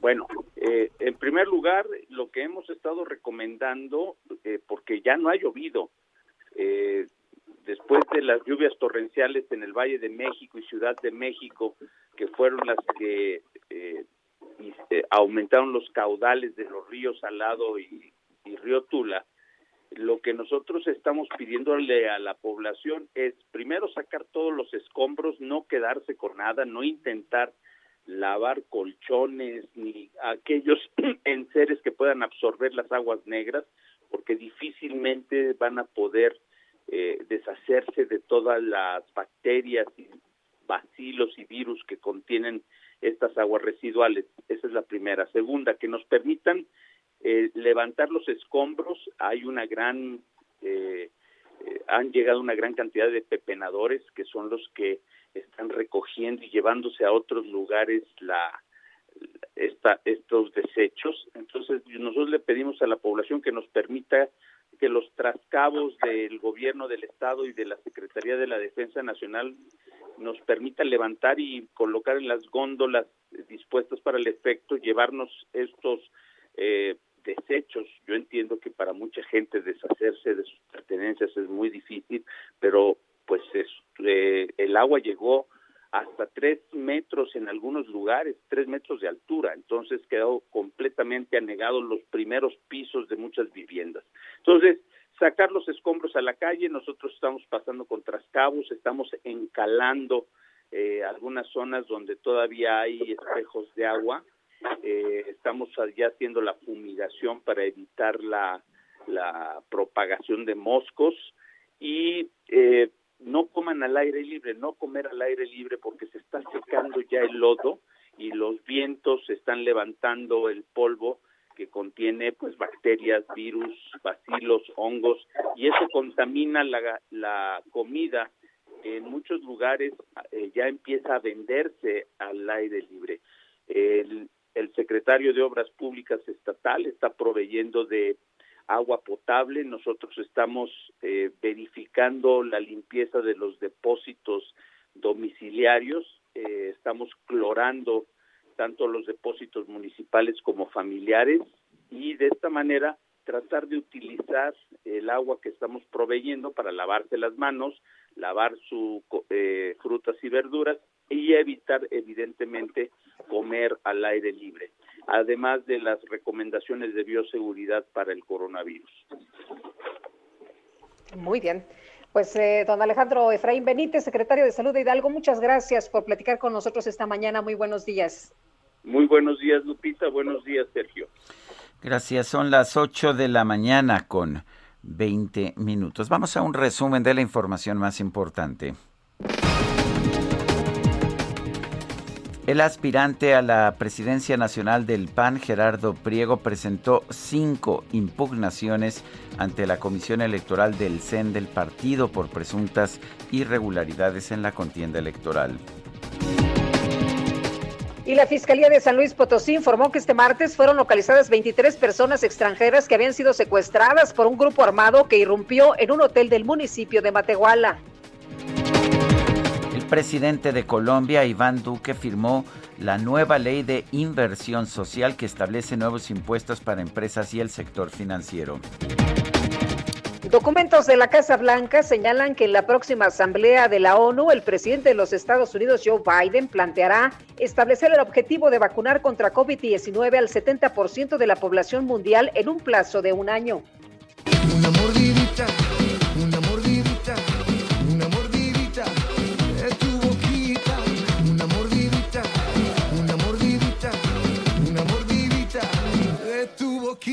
Bueno, pero que la mordidita sea la correcta y en el pastel adecuado. Fíjate, qué decepción Guadalupe. En redes sociales se hizo viral la historia de una joven a la que su familia le pidió encargar un pastel de cumpleaños para su primo, quien es un gran fanático de la serie animada Rick y Morty.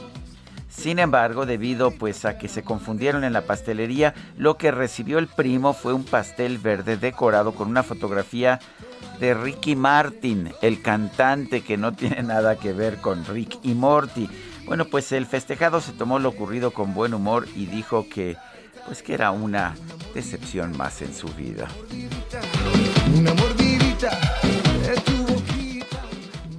Pues haz de cuenta que mi primo cumpleaños hoy y de que pidió su pastel de Ricky Morty, ¿no? De la, de la, de la caricatura.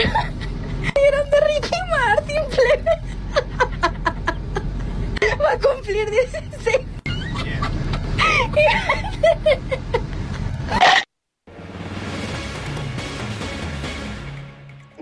No, bueno, pues no hay que encargarle los pasteles a esta chava, oye. No, para nada. O la pastelería es la que se equivocó.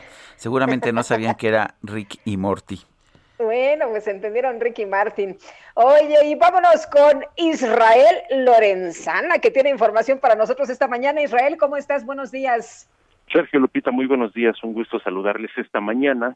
Yo me encuentro en estos momentos ubicado aquí en el municipio de Tlanepantla, Estado de México, exactamente en las faldas del Cerro del Chiquihuite, en donde se lleva a cabo el velorio de la niña Mía Mendoza, la niña mía que fue encontrada en los escombros ayer por la tarde noche en la zona cero donde se registró el derrumbe de parte del cerro del Chiquihuite, fue encontrada por socorristas y bueno, pues fue llevada de primera instancia a la Fiscalía del Estado de México, donde pues se llevaron las investigaciones, el reconocimiento del cuerpo y ya el día de hoy está siendo velada en estos momentos aquí en la calle de Tepoxtli, es la colonia Lázaro Cárdenas, es la casa de su abuelita Sergio Lupita y desde aquí alcanzo a ver, bueno, pues el féretro en color blanco, hay veladoras, una cruz de veladoras y por supuesto también algunos arreglos florales. Aquí se encuentra su abuelita, quien está por supuesto acompañando a Mía de tres años, la cual pues era una de las tres víctimas que están estaban sepultadas en el deslave del Cerro del Chiquihuite. Todavía continúan las maniobras de rescate para localizar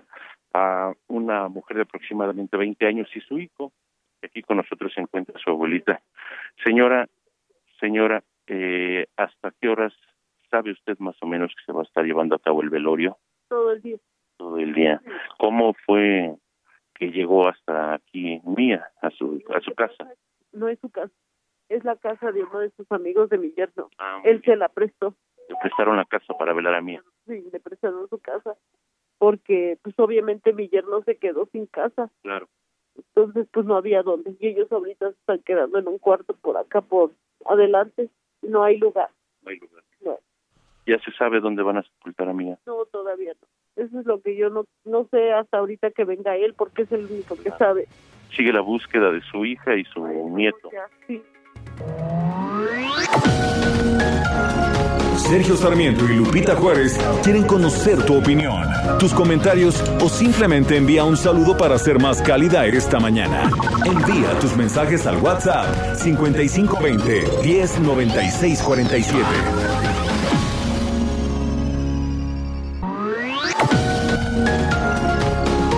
Continuamos con Sergio Sarmiento y Lupita Juárez por El Heraldo Radio.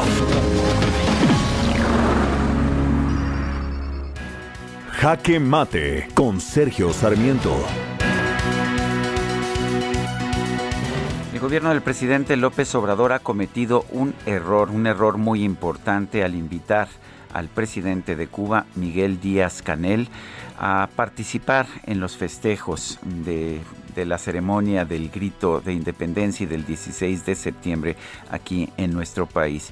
Es interesante que, por una parte, eh, el presidente López Obrador y los miembros de su gobierno descartan ser comunistas y además me parece que lo dicen con razón o se quejan de la visita a México del ah, secretario general del partido Vox español, un partido de extrema derecha, pero al mismo tiempo invitan a México a una persona que es ah, finalmente presidente de un régimen comunista, de un régimen autoritario que no ha tenido elecciones desde los años 50.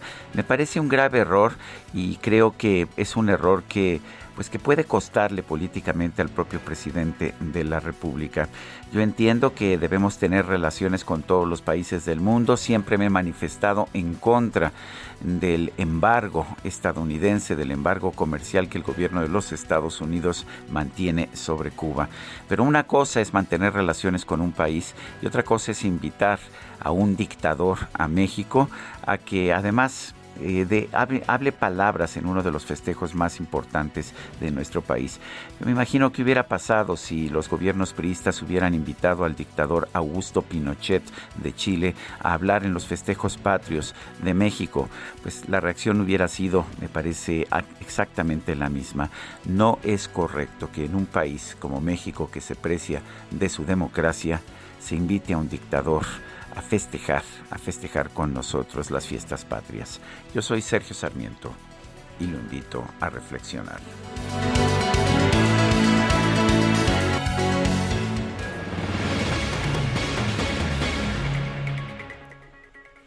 Bueno, y vámonos a las calles de la Ciudad de México. Israel Lorenzana, adelante. Sergio, muchísimas gracias. Estamos ubicados aquí en las faldas del Cerro del Chiquihuite, es la colonia Lázaro Cárdenas, la calle de Poxtli, donde en estos momentos se lleva a cabo, pues eh, están velando, de hecho, el cuerpo de la niña Mía Mendoza. Hay que recordar que después del derrumbe del pasado viernes, en las faldas del Cerro del Chiquihuite, quedaron tres personas atrapadas, entre ellas, por supuesto, Mía, su hermano y su madre. Mía fue rescatada el día de ayer por la de noche por elementos de socorro, quienes después de haber liberado el cuerpo de debajo del derrumbe, se la trasladaron a la Fiscalía del Estado de México, donde se llevó a cabo el reconocimiento del cuerpo por parte de su papá, el señor Armando Mendoza López, quien en estos momentos de hecho se encuentra todavía en la conocida ya zona cero, en espera de que sean rescatados su hijo y su esposa. En estos momentos también se está retirando su abuelita de Mía, quien ha estado acompañándola prácticamente durante toda la noche. El cuerpo de Mía llegó a las once de la noche para ser velado en esta casa, que es una casa prestada, Sergio. Un amigo de su papá les prestó la casa para que puedan velar el cuerpo de Mía, ya que ellos lamentablemente se quedaron sin vivienda la cual quedó debajo de los escombros y de las gigantescas rocas que cayeron el pasado viernes. El féretro está en el interior, es un féretro en color blanco. Estoy observando pues arreglos florales, también hay cruces de veladoras y algunos vecinos se han acercado para acompañar a la abuelita de Mía y a sus tías quienes están presentes aquí están trayendo veladoras, han traído también café y pan. Y bueno, pues nosotros, por supuesto, Sergio, estaremos muy al pendiente de lo que se genere en la zona cero y también, por supuesto, muy al pendiente del el velorio de la niña Mía Mendoza, la cual fue rescatada el día de ayer de los escombros después del derrumbe en el cerro del Chiquihuite. Será todo el día de hoy y parte de mañana la el velorio se estará llevando a cabo aquí y todavía no se decide en qué panteón será sepultada mía, pero por supuesto más adelante estaremos dando detalles. Sergio, la información que te tengo. Israel Lorenzana, muchísimas gracias. Hasta luego. Son las 8.34. Lo mejor de México está en Soriana. Aprovecha que el aguacate Hass está a 34.80 el kilo. Chile jalapeño o tomate guaje a 14.80 cada kilo. Y menudo de res a solo 79.90 el kilo. Martes y miércoles del campo de Soriana. A septiembre 15. Aplican restricciones. Aplica en Hiper y Super. El Químico Guerra con Sergio Sarmiento y Lupita Juárez. Químico Guerra, ¿cómo te va? Buenos días. Sergio Lupita, buenos días. Esto que pasó en el cerro del Chipihuite, Sergio Lupita, es crónica de un desastre anunciado.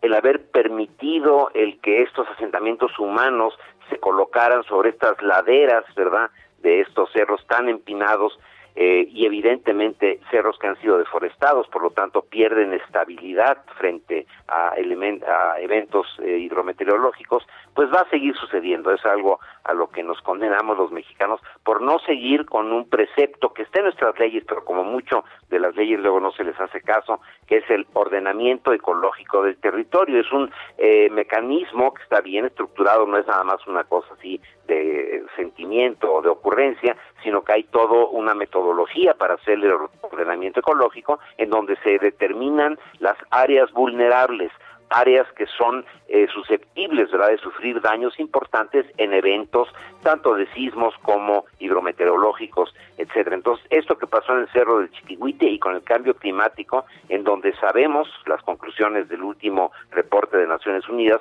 nos dicen que donde llueve mucho va a llover más donde llueve poco va a llover menos, pero esta vulnerabilidad se puede anticipar con los mapas de riesgo, con eh, los ordenamientos ecológicos que se deben de hacer y conjuntamente con la población determinar hacia dónde se piensa eh, eh, dirigir el desarrollo. Esto es la consecuencia, ¿verdad?, de la no planeación y la corrupción también, de haber permitido que en zonas totalmente vulnerables se establecieran asentamientos humanos y pues las tragedias aquí las tenemos, Sergio Lupita. Muy bien, pues muchas gracias, como siempre, Químico, muy buenos días. Buenos días, Lupita, buenos días, Sergio. Son las 8 de la mañana con 36 minutos. El secretario de Gobernación, Adán Augusto López, dijo que que no se podrán beneficiar de la preliberación. Eh, de la preliberación. A ver, me están. Ah, vamos a ir una, a una mención comercial y regresamos en un segundito más. Lo mejor de México está en Soriana. Aprovecha que el aguacate Hass está a 34.80 el kilo. Chile jalapeño o tomate guaje a 14.80 cada kilo. Y menudo de res a solo 79.90 el kilo. Martes y miércoles del campo de Soriana. A septiembre 15. Aplican restricciones. Aplica en Hiper y Super. Ahora sí, regresamos a la información. Le decía a usted que el secretario de Gobernación, Adán Augusto López, dijo que no podrán acceder al beneficio de la preliberación quienes estén procesados por delitos contra el libre desarrollo de la personalidad, la trata de personas, la delincuencia organizada o el secuestro. Eh, ¿Qué significa esto? ¿Cuál es la posición de quienes han sido víctimas de estos delitos? Vamos a conversar con Isabel Miranda de Wallace, presidenta de la organización Alto al Secuestro. Isabel, buenos días. Gracias por tomar esta llamada. Al contrario, Sergio Lupita, todo el auditorio, buenos días. Isabel, cuéntenos, eh, ¿qué, ¿qué, opinan ustedes en general sobre este programa de preliberación y cómo ven estas limitaciones que se han establecido? Mire, me parece que la intención es buena, que sigue siendo despresurizar las cárceles, sobre todo de delitos de cuantía menor, es decir, que no sean delitos graves. Y hay mucha gente que sabemos que probablemente incluso ya haya cumplido su condena o lo que marcaba la ley por su condena y por circunstancias de burocracia, es decir, de la carga de trabajo que tiene el Poder Judicial, probablemente no los hayan sentenciado. Creo que en esos casos es muy útil y me parece buena la idea, pero quiero decirle que para esto ya existe todo lo que ahorita están sacando en este decreto e incluso en esta comisión que se pretende formar y en el comité, creo que tanto este los lineamientos están dados ya en las leyes que ya existen. Por ejemplo, el presidente puede dar este el indulto cuando una persona ya es sentenciada, muchos de los que van a sacar ya están sentenciados, pero por condiciones de tener 70 años o alguna enfermedad terminal o supuestamente por haber eh, sido torturados. Aquí sí es importante que no se confunda la gente, creo que no fue lo suficiente bien explicado eh, respecto de la tortura. A ver, la tortura, el simple hecho de que alguien diga que fue torturado o aun cuando lo hubieran sido torturado, no es suficiente para que pueda salir de la cárcel. Esto tendría que pasar ante un juez para que él viera eh, técnicamente y jurídicamente qué prueba es la que tendría que excluir porque se obtuvo de manera ilícita o bajo tortura.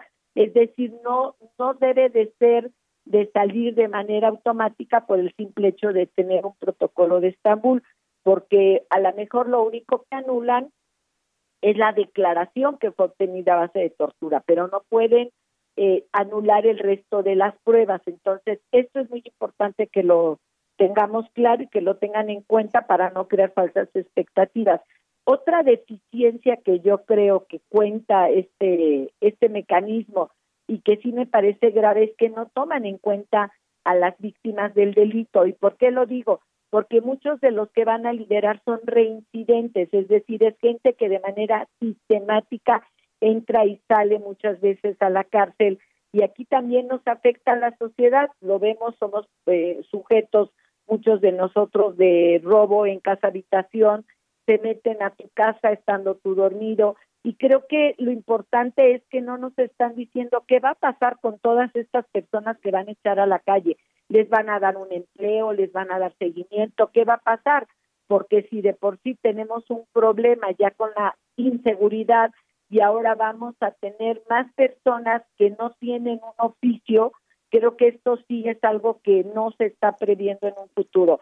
Por lo demás, repito, me parece bien, creo que es bueno que traten de despresurizar las cárceles, sobre todo de delitos menores. Concuerdo plenamente con el, decreto emitido por el presidente que no se hagan delitos graves. Eso sí sería imperdonable que quien secuestró, quien mató a una mujer o un pederasta o quien trafica con personas, con seres humanos, ellos no deben de tener ninguna ventaja sobre las víctimas y tampoco deben de tener ninguna ventaja sobre la sociedad. Y ahí me parece bien que el presidente haya tomado esa precaución y que nadie que esté acusado por estos delitos pueda ser sujeto de siquiera de una revisión. Eh, doña Isabel, hay quien eh, decía o quien argumentaba que tenía el beneficio precisamente eh, que, se ha otorgado con este decreto. Sin embargo, hay personas que no nada más están acusadas por un secuestro, sino que pues están acusados de varios secuestros. Así es, es el caso precisamente que ayer comentaba el secretario de Israel Vallarta, que pertenece a la organización este, de los Zodíaco. También está el, el propio caso de los secuestradores de mi hijo, están también algunos de los secuestradores del niño Martí. En fin, hay varios casos que nos hemos enterado donde ellos argumentan como una medida de defensa el que fueron torturados. Sin embargo, yo le, puedo poner, el ejemplo, una de las eh, personas acusadas en el secuestro de mi hijo le han practicado dos protocolos de Estambul. Eh, eh, tuvimos una audiencia la semana pasada y vuelve a pedirle al juez que le practique otro protocolo y el juez le responde, es que usted ni siquiera se ha inculpado, ¿de qué le va a servir un protocolo? Eso, el protocolo sirve para anular las pruebas, no para liberar a una persona. Eh, lo que sí quiero decirles, Sergio Lupita, es que en general tenemos grandes fallas con el sistema de procuración y administración de justicia. Es mucha la carga de trabajo, se ha reducido la cantidad de audiencias por precisamente por el tema de COVID. Tenemos muy poquitos abogados para defender a las víctimas. En cambio, los imputados tienen personal calificado para poderlos defender. En fin, eh, creo que la inequidad para las víctimas y también para los procesados en algunos casos es desigual y y esto hace que tengamos una justicia pues muy poco muy poco justa valga la redundancia. Pues bueno eh, ahí está. Entonces en términos generales están bien las las decisiones están bien las reglas pero pues en realidad todo eso ya está en estos momentos. Se podría haber hecho sin sin un decreto presidencial. Absolutamente, mire, por ejemplo, en la ley de ejecución penal, Sergio, ya estaba eh, especificado que quien quiera tener una preliberación y cumpla con ciertos requisitos, acude ante el, ante el juez de ejecución penal y puede obtener su libertad de manera anticipada y expone por qué lo mismo en la Constitución establece que las personas de cierta edad tienen derecho a cumplir su sentencia y tener ya eh, prisión en su domicilio. Lo que pasa es que, repito, no hay la suficiente cantidad de personas en el Poder Judicial y también en el ámbito de procuración de justicia para poder estar presentando estos cargos. Hoy le dan esta comisión indudablemente también a, a los al quien dirige todos los órganos de, que tienen las cárceles y eso probablemente pueda agilizar el que puedan poner sobre la mesa casos muy específicos y que de alguna manera se pudiera hacer. Pero indudablemente que casi todo ya está en la ley, no tendríamos que tener mayor problema, ni mayores comisiones, ni mayores comités, sino solamente tratar de apegarnos a lo que ya está en los códigos y en las leyes específicas. Gracias Isabel Miranda de Wallace por hablar con nosotros. Al contrario, Sergio Lupita, les mando un abrazo y al auditorio. Buen día. Lo mejor de México está en Soriana. Aprovecha que el aguacatejas está a 34.80 el kilo. Chile jalapeño o tomate guaje a 14.80 cada kilo. Y menudo de res a solo 79.90 el kilo. Martes y miércoles del campo de Soriana. A septiembre 15. Aplican restricciones. Aplica en y Super. Y seguimos con la información. La jefa de gobierno de la Ciudad de México, Claudia Sheinbaum, informó que el tercer informe de gobierno sí será presencial. Cintia Stettin estaba ahí el debate si era pues eh, vía remota o si era presencial. Argumentaban el tema de COVID, pero cuéntanos. Claro que sí, muy buenos días, Sergio, buenos días, Lupita, buenos días al auditorio. Pues así como lo comentas, el Pleno del Congreso de la Ciudad de México decidió que el tercer informe de gobierno de Claudia Sheinbaum será de manera presencial, por lo que este viernes a las nueve de la mañana la mandataria eh, capitalina acudirá a comparecer ante cinco grupos eh, parlamentarios y tres asociaciones parlamentarias. Eh, comentarte pues que este eh, acto se autorizó, o más bien eh, se dieron a que fuera presencial bajo un contexto de que se seguirá pues al pie de la letra del protocolo de seguridad que emita el presidente de la mesa directiva del Congreso, Héctor Díaz Polanco. Comentarte que una de las propuestas del PAN es que a, cada uno de los asistentes a este evento se les realizará una prueba COVID y en todo momento se vigilará que traigan puesto el cubrebocas. Otra de las medidas también es que eh, no habrá más que eh, cierto límite de invitados. En un principio se manejaba que eran 400 y eh, justo tras este, eh, pues digamos, este contexto en el que hubo muchos casos de COVID en el Congreso, pues decidieron que se va a limitar pues la participación. Es esto en lo que quedaron y pues ya veremos este, este viernes de qué manera se dará este informe. Muy bien, pues estaremos atentos. Gracias, Cintia. Seguimos pendientes, Lupita. Muy buenos días. Buenos días. La jefa de gobierno de la Ciudad de México, Claudia Sheinbaum, anunció que el futuro de la escultura Tlali esta escultura que iba a reemplazar el monumento a Colón, pues ahora, ahora va a recaer sobre un comité. Carlos Navarro nos tiene el reporte. Adelante, Carlos. Buenos días, Sergio y Lupita. Les saludo con gusto a ustedes, el auditorio, y comentarles que el futuro de la escultura Tlali, que busca rendir un homenaje a las mujeres indígenas, va a recaer sobre un comité, anunció la jefa de gobierno Claudia Sheinbaum. En la entrega de firmas de promotoras indígenas por la descolonización del Paseo de la Reforma, la mandataria capitalina se desmarcó de esta decisión y dejó al comité. Escuchemos. ¿Quién va a ser o cómo se va a hacer la escultura que quede en vez de lo que está hoy de la estatua de Colón? Y hemos tomado la decisión de que mejor lo ponemos en manos del Comité de Monumentos y Obras Artísticas en espacios públicos de la Ciudad de México, que es finalmente quien lo tiene que decidir, que está constituido por las por instituciones de la ciudad, instituciones del Gobierno de México, como el Instituto Nacional de Antropología e Historia, y también historiadores y ciudadanos. De tal manera que en las próximas días, semanas que se reúne el comité, estará tomando una decisión. En días pasados, el escultor Pedro Reyes se adelantó y presentó la escultura a través de un video montado en su cuenta de Instagram. Ayer, la jefa de gobierno, Claudia Sheinbaum, le dio las gracias. Escuchemos. Y queremos agradecer al arquitecto Pedro Reyes porque realmente eh, él lo tomó como algo fundamental y es muy probable que también parte de su obra esté también exponiéndose en la ciudad. Pero para que no haya ningún problema, que no sea la jefa de gobierno quien lo decida, pues lo ponemos como lo establece la ley, los reglamentos, a la decisión de este comité de qué es lo que va a ir o cuál es la escultura de la mujer indígena que va a ir en este espacio. Así es que este comité que menciona la jefa de gobierno va a decidir qué es cultura y qué es lo que va a pasar en donde estaba el monumento a Colón en Paseo de la Reforma. Sergio Lupita, la información que les tengo. Bueno, gracias Carlos Navarro y qué afán por complicar las cosas, ¿no? La verdad es que hay muchos lugares para tener uh, homenajes a, a otras personas, a otros grupos, a quien sea. Eh, quitar la estatua de Colón me parece, sin embargo, que es un mensaje equivocado y creo que, no lo deberíamos estar haciendo. Pero en fin, esa es pues mi opinión personal. Ahora un comité decidirá qué se hace. A mí me parece que crean problemas donde no los hay y veía algo que me llamaba la atención. La historia siempre quedará ahí y algunos políticos, pues esos iban a ser borrados de la historia. Bueno, vámonos con Gerardo Galicia en el oriente de la Ciudad de México. Gerardo, ¿qué pasa? Cuéntanos.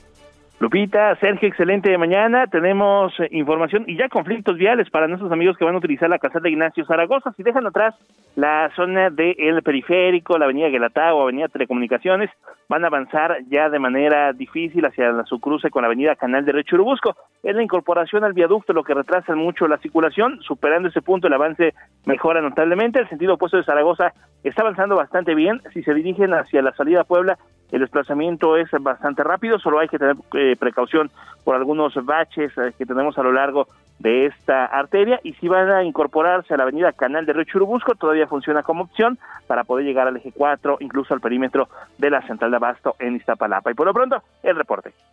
Gracias, Gerardo. Hasta luego. Y vamos ahora con Javier Ruiz. Adelante, Javier.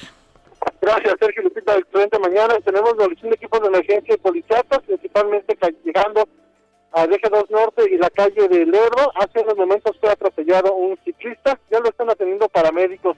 Sin embargo, está provocando avance complicado la movilización de equipos de emergencia, principalmente para quien transita el paseo de la reforma y esto en dirección hacia el eje 1 poniente de la avenida Guerrero. Sobre Guerrero también encontramos algunos rezagos a la circulación, únicamente están provocados por la operación de semáforos, al menos para quien se trata del circuito interior y para quien desea llegar hacia el paseo de la reforma. De momento, Sergio Lupita, el reporte que tenemos.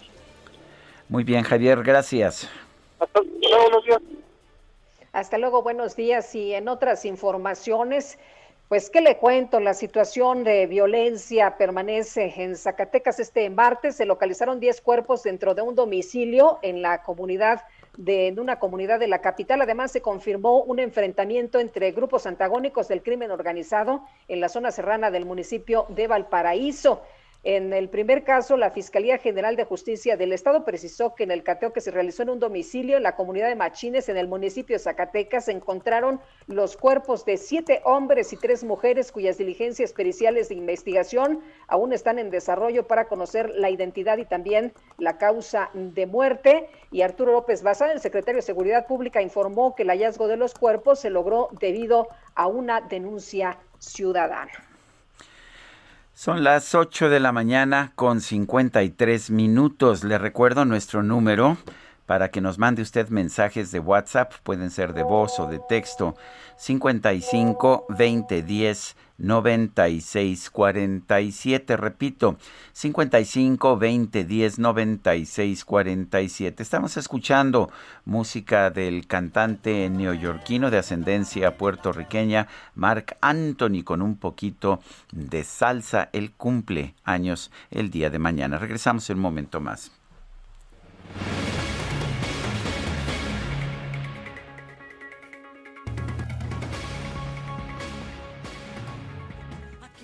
Mentirle ahora tus labios? ¿A quién vas a decirle ahora te amo? Y luego en el silencio le darás tu cuerpo, detendrás el tiempo sobre la almohada, pasarán mil horas en tu mirada, solo existirá la vida amándote. Ahora quién y quien te escribirá poemas y cartas y quien te contará sus miedos y faltas, a quien le dejarás dormirse en tu espalda y luego en el silencio le dirás te quiero, detendrás su aliento sobre tu cara, perderás su rumbo en tu mirada y se le olvidará la vida amándote.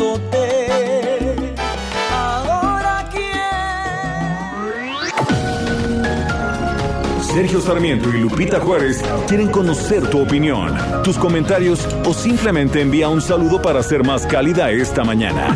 Envía tus mensajes al WhatsApp 5520 109647.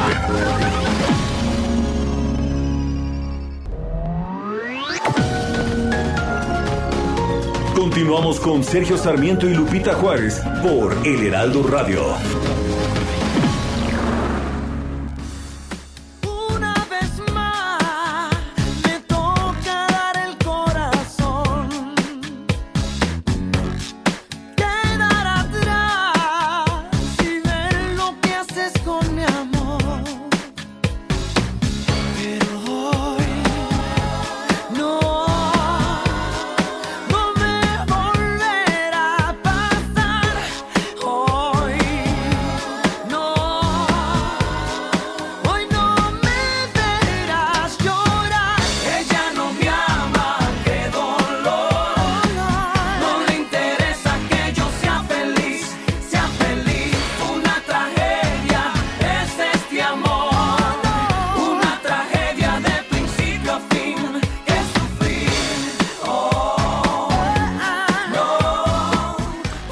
Escuchando música de Mark Anthony. Mark Anthony cumple años el 16 de septiembre. Por eso a veces no lo escuchamos, nos toca en los festejos patrios, pero mañana va a estar cumpliendo 53 años y como seguramente va a estar muy ocupado y nosotros también, una vez lo escuchamos el día de hoy. ¿Te parece Guadalupe?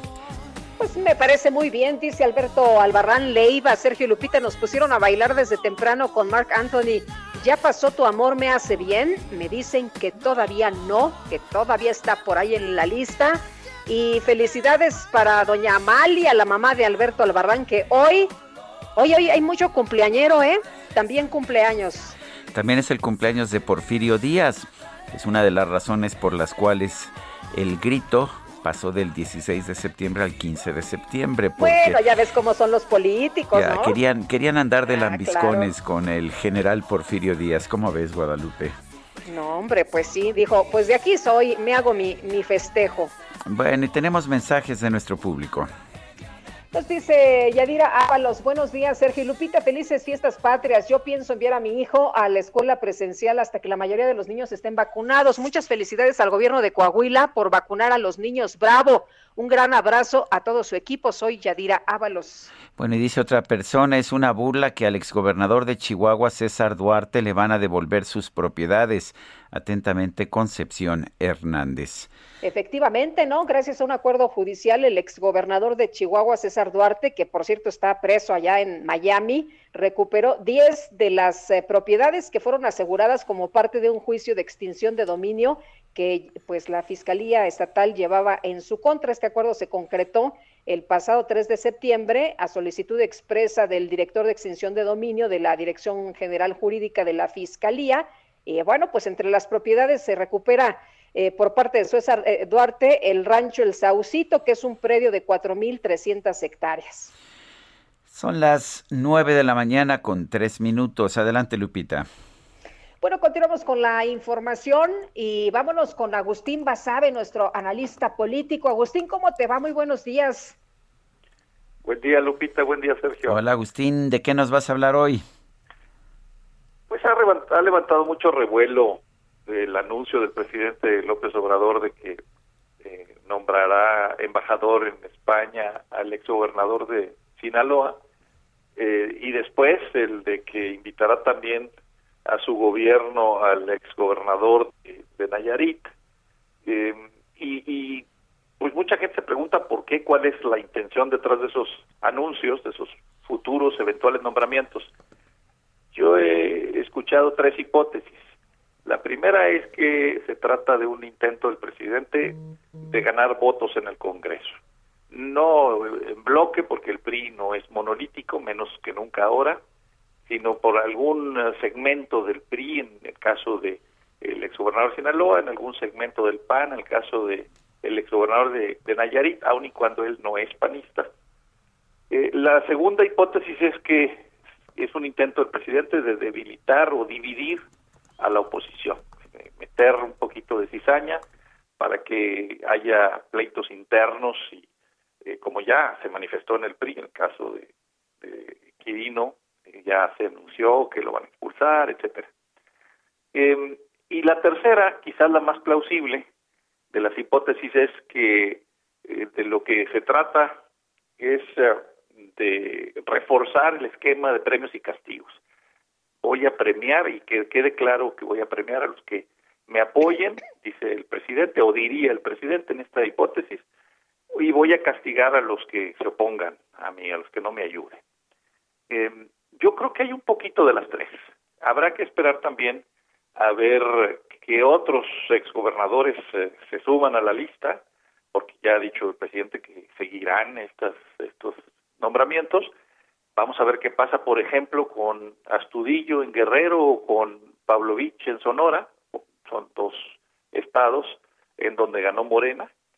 Eh, y eh, en este caso, la tercera hipótesis de que se va a premiar y castigar o que está demostrando el presidente que hay un garrote y una zanahoria, pues es que el garrote ya lo habíamos visto. Ya se ha visto el garrote con denuncias eh, penales, investigaciones de la UIF, eh, etcétera, pero no habíamos visto la zanahoria. Es decir, ¿dónde estaba el premio a los que se portaran bien? Pues este sería el premio, ¿no? El premio serían nombramientos, eh, es decir, bienvenidos a la 4T y, serán cobijados por ella.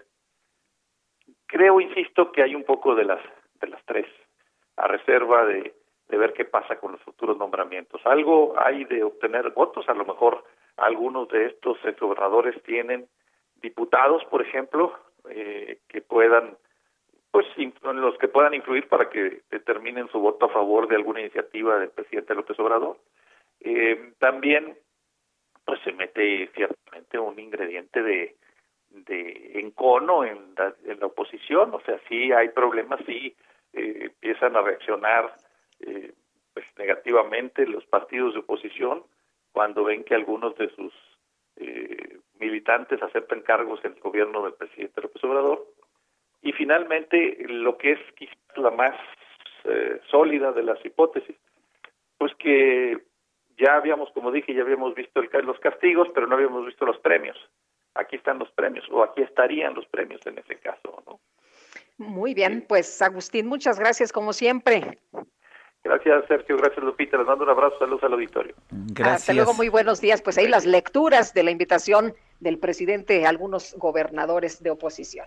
El Tribunal Electoral avaló finalmente después de una serie de cuestionamientos, los resultados de la elección de Campeche. Se ratifica el triunfo de Laida Sansores como gobernadora constitucional del estado de Campeche. Mario Delgado, presidente de Morena, ya anda por ahí en Campeche. Mario Delgado, cuéntanos, casi casi llegó esta, este aval del tribunal al cuarto para las doce, ¿no? Hola Sergio, sí, nos la hicieron muy cansada, Sergio, eh, Lupita. Eh, Hola, ¿qué tal? Ayer por fin este dio la resolución. Hoy ya bueno estamos aquí como bien lo dices ya en Campeche. Va en una eh, cuestión de un par de horas ya eh, Laida asumirá como la primera gobernadora en la historia de Campeche. La verdad es que el triunfo era muy claro Sergio desde la noche del 6 de junio. La diferencia era importante. Eh, había un ánimo eh, manifiesto de la gente acá en Campeche por, por un cambio. Pero bueno, este se utilizaron ahí cualquier tipo de impugnaciones, una resolución bastante, bueno, inédita, por ya no llamarla de otra manera, por parte del Tribunal Electoral, en un recuento que nadie solicitó y ellos ordenaron, pero que sirvió para darle mucha claridad y contundencia al, triunfo de, de Laida. En Mario Delgado se decía que para dar absoluta certeza a esta elección que se definió por apenas unos seis mil sufragios, ¿estás de acuerdo entonces que ya se da absoluta certeza, que no queda lugar a dudas? No, no queda lugar a dudas, es muy claro la, la diferencia y el triunfo de la idea. Oye, y además en un ejercicio que pues eh, fue interesante, ¿no? Este del voto por voto. Sí, fue muy interesante, nos tocó estar por acá. Eh, se revisó boleta por boleta porque incluso había ahí eh, la idea de que había boletas falsas, pero se revisó boleta por boleta y, y quedó todo asentado que no hubo ninguna irregularidad. Bueno, es, eh, es, tengo entendido la cuarta vez que Laida Sansores contendía por el gobierno de Campeche, ¿no es así? ¿Cómo, cómo, cómo la ves ahora? Yo no sé si ya has hablado con ella. La, la tercera vez, no, no he hablado con ella, eh, pero pues ya era eh, una lucha de desde el 97, Sergio. Fue la primera elección eh, para gobernadora de, de Laida, una elección también muy polémica, eh, donde pues todo indica que fue pues un fraude en contra de ella, nada más que era país, eran otros tiempos, se podían hacer fraudes electorales desde una lucha larguísima de casi un año de resistencia civil hasta que pues esa resistencia fue eh, eh, dispersada mediante violencia y es, un episodio de violencia que recuerda mucho el, pueblo de Campeche y, es sorprendente Sergio la, la, vez del recuento que me tocó estar por aquí la gente se acercaba que recordando los eh, más de 20 años de lucha de Laida hay gente que ha estado acá con ella desde 97 y es una lección de democracia de lucha de tenacidad la que da Laida acá en, en Campeche y finalmente es un día que, que va a tener eh, pues muchos significados. Ella, la tradición aquí en Campeche es que el nuevo gobernador ya da el grito en la noche yo digo que va a ser un grito de libertad del pueblo de Campeche después de muchos años de malos gobiernos. Eh, yo decía que era la cuarta porque pues recordaba que me lo había dicho un hijo de Laida y estoy viendo que fue candidata en 97, en el 2000, en el 2003 y, uh, y ahora no. Ah, entonces me, me estaba fallando una entonces. Eh, Mario, decías entonces, rinde protesta por ahí de las 11 de la mañana y ya da el grito hoy por la noche. Así es. Bueno, pues eh, van a hacer algún tipo de celebración o algo. Tengo entendido que pues, las restricciones de la pandemia, eh, los actos públicos van a estar muy limitados. ¿Qué, qué, qué vamos a ver y qué, eh, cómo vas a participar tú? Eh, ahorita vamos a ir al Congreso a las 11, el, al Congreso ahí toma protesta, después eh, tendrá en la Plaza de la República, ahí habrá algunos invitados, ahí es un espacio eh, abierto y ya después de la noche ella dará el grito de, acá en Campeche temprano, también sin gente, desafortunadamente por el tema del COVID y bueno, pues esperar después el, el grito del presidente de la República. Bueno, pues Mario Delgado, presidente de Morena, como siempre, gracias por conversar con nosotros esta mañana. Gracias, Sergio. Lupita, saludos. Saludos, buenos días. Bueno, pues uh, sí, este, en cuatro, en cuatro ocasiones, en cuatro ocasiones ha sido candidata, finalmente lo logra, hija de uno de los grandes caciques priistas de allá de Campeche, precisamente el negro Sansores, que fue pues uno de los uh, estos priistas que dominaron al Estado durante muchos años. Son las nueve de la mañana con trece minutos. Sergio Sarmiento y Lupita Juárez. Tecnología con Dalia de Paz.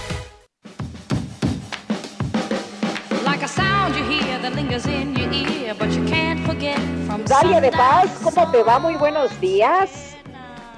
Queridísima Lupita, querido Sergio, amigos, muy buenos días, qué gusto saludarlos porque hoy les voy a contar todos los detalles de los nuevos dispositivos que Apple presentó ayer en California con una super producción y como siempre ya saben, la marca se convirtió en tendencia mundial en las redes sociales y dio de qué hablar porque como era de esperar se presentó cuatro modelos de iPhone 13, el mini el 13, la versión Pro y Pro Max, además de dos nuevos iPad el iPad 2021 y iPad mini, así como el Apple Watch Series 7. Y arranco platicándoles que el iPhone 13 y iPhone 13 mini comparten el mismo diseño que el 12, es decir, con los marcos de aluminio, mismo tamaño de pantalla. Hablamos de que el primero es de 6.1 pulgadas, mientras que la versión mini es de 5.4 pulgadas, pero eso sí, con la pantalla XD Retina Display tasa de refresco de 120 Hz que nos permitirá disfrutar y sentir que las aplicaciones,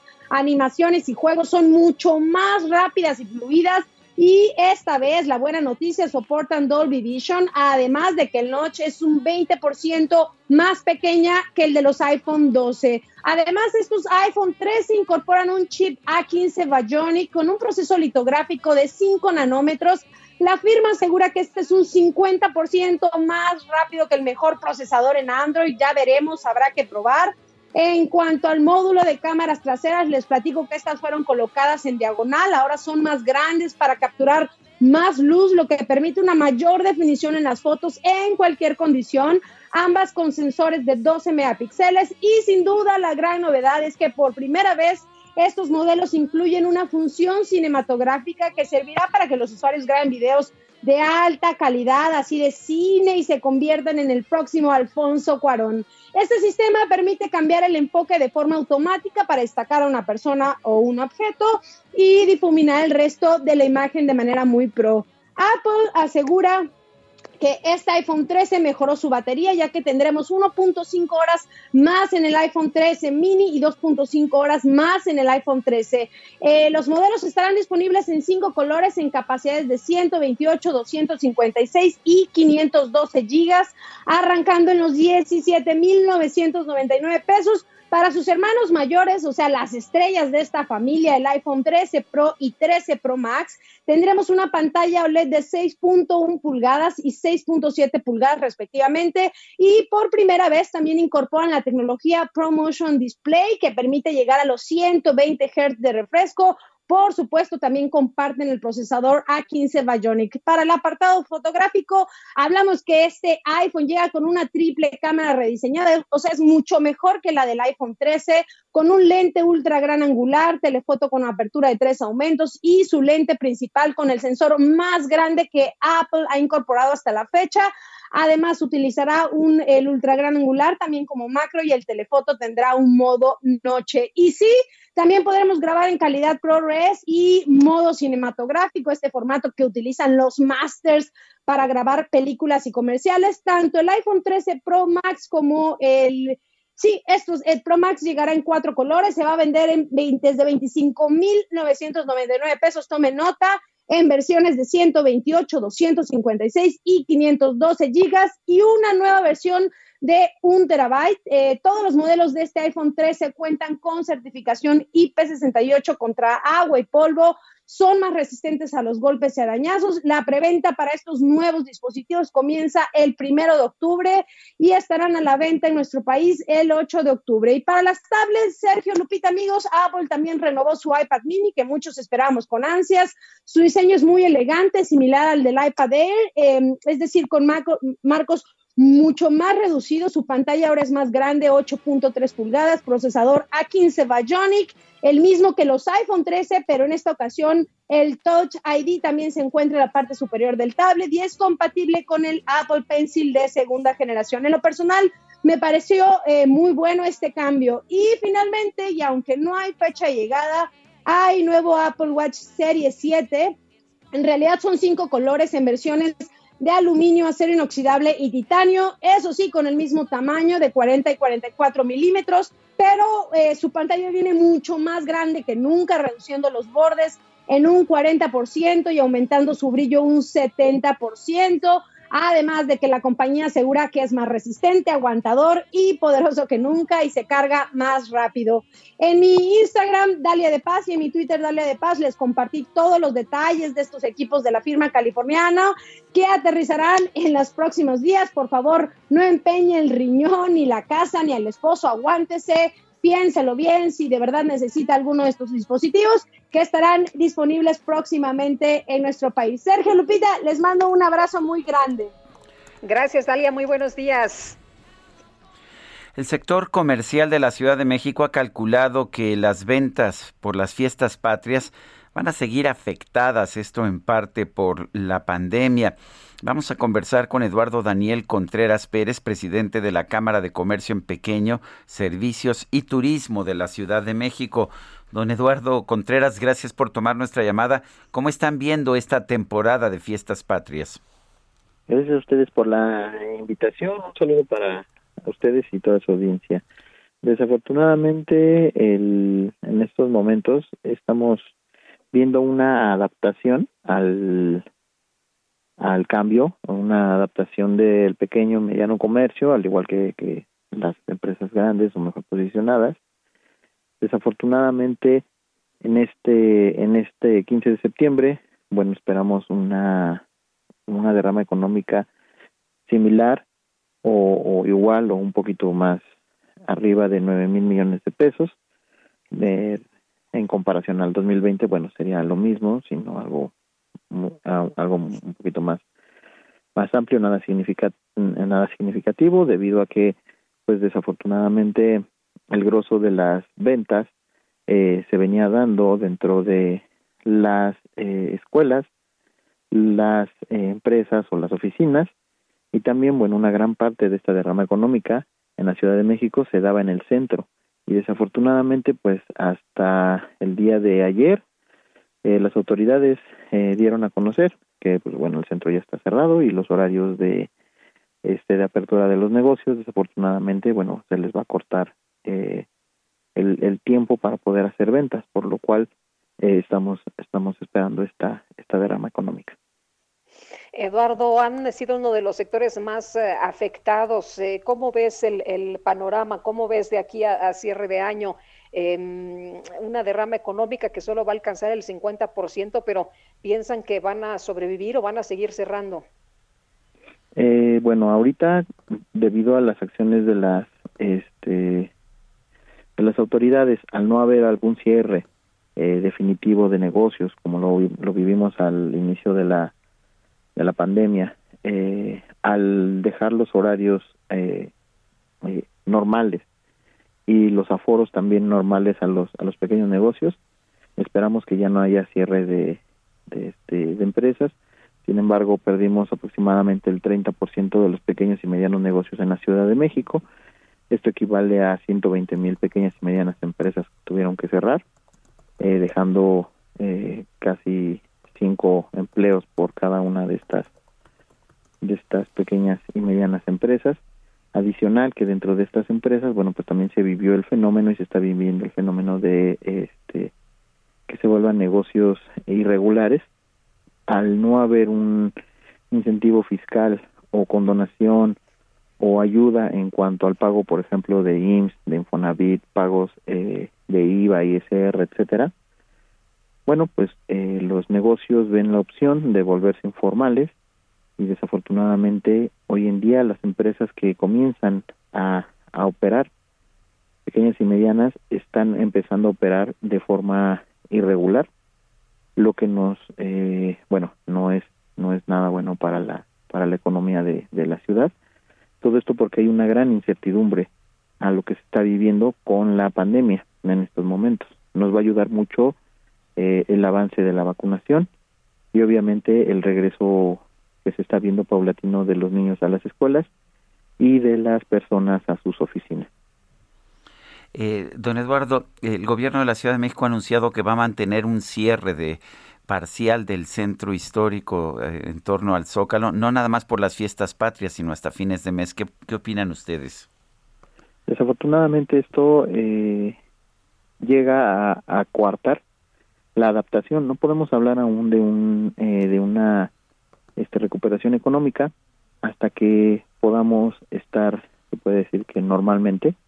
Sin embargo, los negocios, los pequeños y medianos negocios del centro de la Ciudad de México, al, al tener cerrado eh, varias calles o, o cerrado eh, el, el, primer cuadro de la ciudad, eh, provoca también que, que, estos negocios cierren.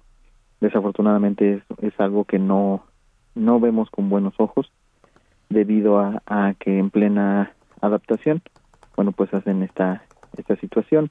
Cabe señalar que este 15 de septiembre eh, de lo que más se vendía era comida eh, y adornos, que son de las de las pocas cosas que, empezaban a, comprar desde antes, pero también se daba una gran derrama económica, casi el 40% de, de la derrama económica se daba en el primer cuadro de la ciudad, debido a que mucha gente lo visitaba para el grito y desafortunadamente el día de hoy, bueno, pues va a ser a puerta cerrada y con todo el, el centro cerrado.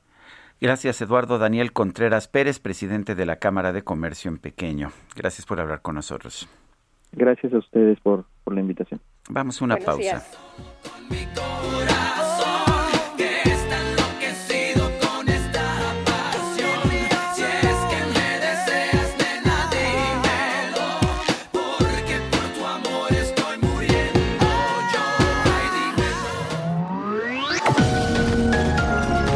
Sergio Sarmiento y Lupita Juárez quieren conocer tu opinión, tus comentarios o simplemente envía un saludo para ser más cálida esta mañana. Envía tus mensajes al WhatsApp 5520 109647.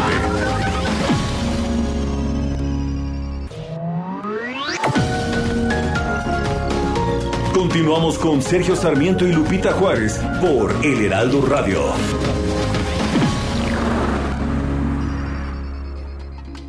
सा।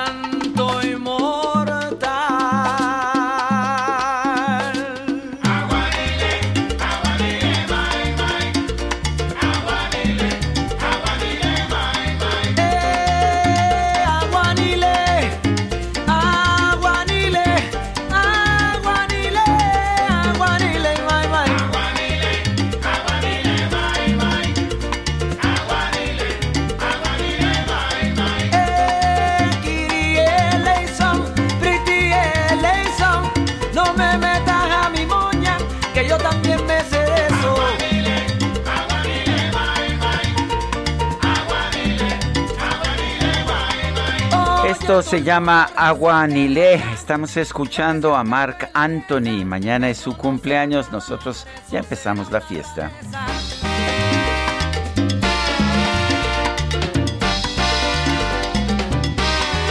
Con 31, Guadalupe, adelante. Tenemos más información, fiesta y por supuesto noticias esta mañana. La Secretaría de Seguridad Ciudadana de la Ciudad de México informó a detalle los operativos que mantendrá por las fiestas patrias hasta el 16 de septiembre. Y Carlos Navarro, cuéntanos, muy buenos días, tomamos nota.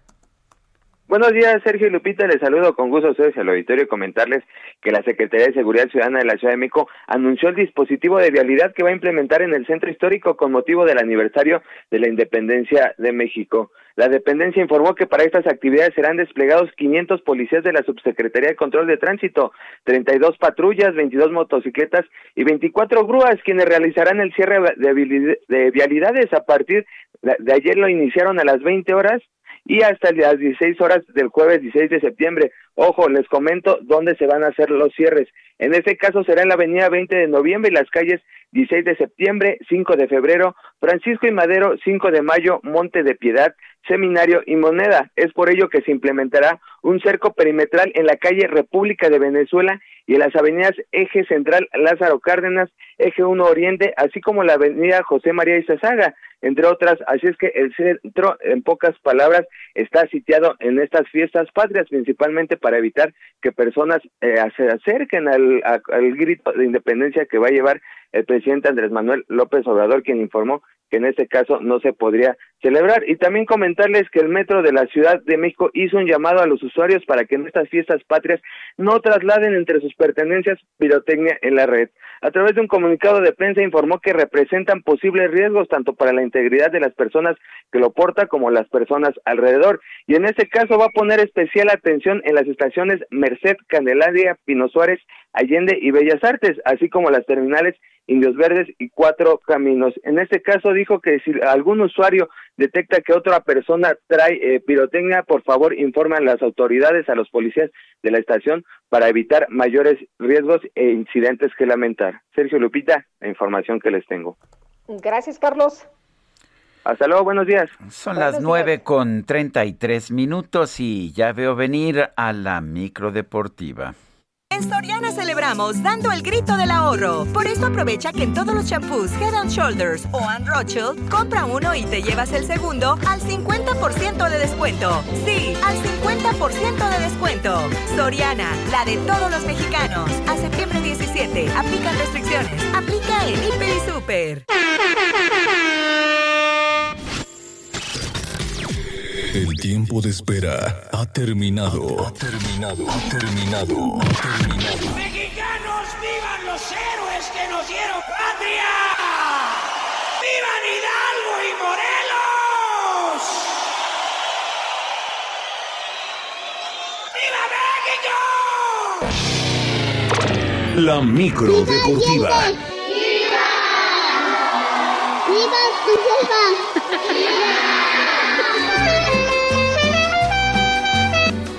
En Julio Romero, bienvenido. Pero muy buenos días, qué placer saludarles. Efectivamente, viva México. Bueno, vámonos con la información. Este miércoles, mitad de semana, y arrancó la Champions League, arrancó la Champions, el mejor fútbol a nivel de clubes. Y por lo pronto, el día de ayer, el Young Boys, este equipo de Suiza, sorprendió dos por uno al Manchester United con todo y Cristiano Ronaldo que marcó para este equipo del United, pero John Boy se lleva la victoria. En otros resultados que destacaron de esta primera jornada, el Villarreal empató a dos con el Atalanta, el Barcelona fue goleado 3 por 0 por el Bayern, arrancó con el pie izquierdo en la Champions la etapa del Barcelona sin Lionel Messi, Sevilla empató uno con el Salzburgo para el día de hoy en duelos que llaman la atención el Inter de Milán estará enfrentando al Real Madrid, el Atlético, el Atlético Madrid contra el Porto y el equipo de Liverpool contra el Milán. Así que pues, puede irme preparando ya el pozole, lo que vaya a comer, pues bien, Champions, por supuesto. Bueno, mientras tanto, en tiempo de compensación, el Seattle Saunders se metió a la gran final de la League Cup al vencer un gol por cero al Santos Laguna en el Lumen Field, casa de los estadounidenses. Este evento que enfrenta a equipos de los Estados Unidos de la MLS contra equipos de la Liga MX. Raúl Ruiz Díaz al minuto 93 marcó el tanto de la diferencia ante la locura de sus aficionados. Por lo pronto, para el día de hoy, el equipo de Pumas estará enfrentando a los Esmeraldas de León a las 10 de la noche, tiempo del Centro de México, allá en Houston. Es la actividad para esta League Será el segundo, el segundo final en este, en este certamen bueno, mientras tanto, eh, pues prácticamente lo que es la Liga de Campeones de la CONCACAF. Este día el equipo de las Águilas de la Mezcla con ventaja de dos goles por cero a las 20 horas estará visitando al Filadelfia en las semifinales y con ventaja de dos goles por cero. Guillermo Ochoa, portero del conjunto de Cuapa, no se confía a pesar de esta ventaja, pero sabe de la jerarquía que también tiene el equipo de Cuapa y esto también ayuda. Escuchamos a Guillermo Ochoa, portero de las Águilas de la América. Amor, amor, amor, quiero que me vuelvan a mirar tus ojos. Amor, amor, amor, amor, amor, amor, quiero volver a besar. Compromiso, ¿no? Que sobre todo tenemos de, de vestir esta playera, de, de estar peleando eh, el llegar hasta las finales y los campeonatos en los torneos que, que, disputamos. Entonces, vamos a asumirlo con esta misma seriedad, con, con esa responsabilidad que, que, lleva el estar en el Club América y, y queremos estar en la final.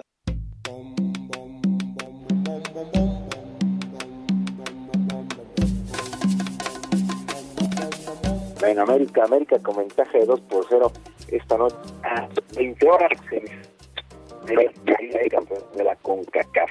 En otras cosas, se puso al rojo vivo, se puso color de hormiga la Serie del Rey, la gran final de la Liga Mexicana de Béisbol, que el día de hoy será su séptimo y definitivo duelo entre los Toros de Tijuana y los Leones de Yucatán. Esta serie que está realmente emocionante.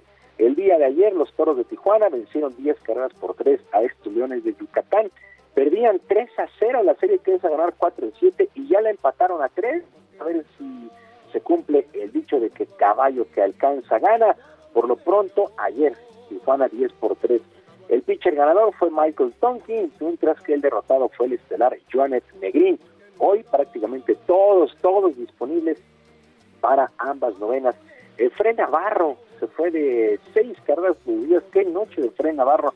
Seis carreras producidas para el equipo de los Toros de Tijuana. Así es que hoy por la noche tendremos campeón en la Liga Mexicana de Béisbol. Ya son los Toros de Tijuana, campeones de la zona norte, o los Leones de Yucatán, campeones de la zona sur. La Copa Saquila eh, tendrá nuevo dueño.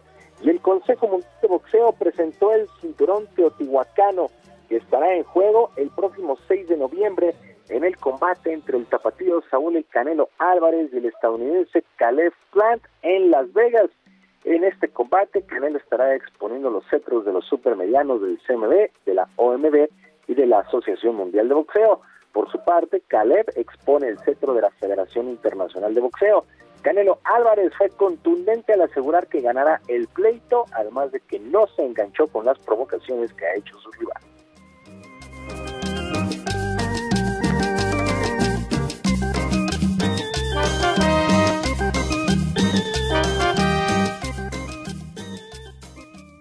Pues ahí ahora sí, como dicen por ahí, la perro que ladra no muerde. Yo la verdad es que no ladro mucho, pero sí muerdo, ya lo han visto, ¿no? Entonces, este, no sé por qué diga eso, el que está hablando mucho es él, pero pues se lo voy a cobrar el 6 de noviembre. La verdad es que mis emociones las pongo arriba del cuadrilátero y me gusta hacerlas, eh, soltarlas con inteligencia. Eh, durante todos estos años he aprendido y creo que la experiencia es la que me da esa paciencia, ¿no? Y esa, y esa manera de hacer las cosas, de, de, de, obviamente estar con ese sentimiento de quererle arrancar la cabeza, pero al mismo tiempo pues hacerlo con mucha inteligencia.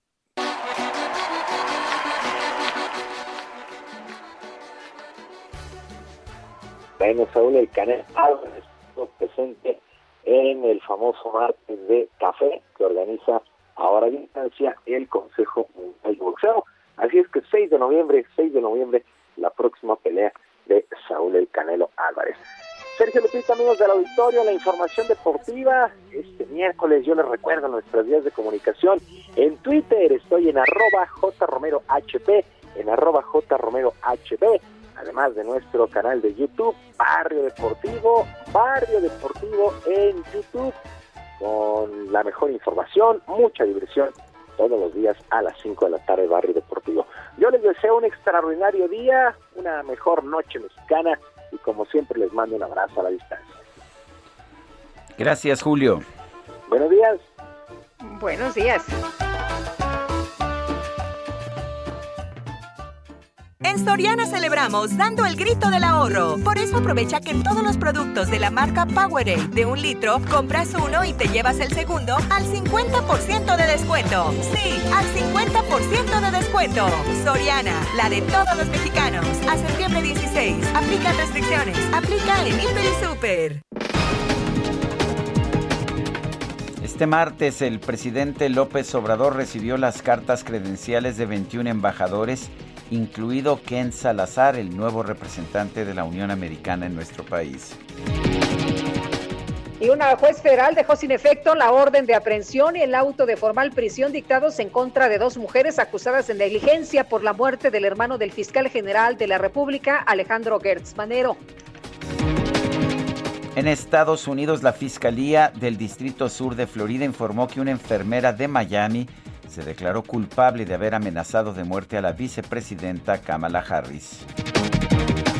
El Fondo de Naciones Unidas para la Infancia, UNICEF, solicitó 73 millones de dólares para atender a 260 mil niños afectados por el terremoto del pasado 14 de agosto en Haití. Una matina mi sono alzato, oh vela ciao, vela ciao, vela ciao, ciao, ciao, una mattina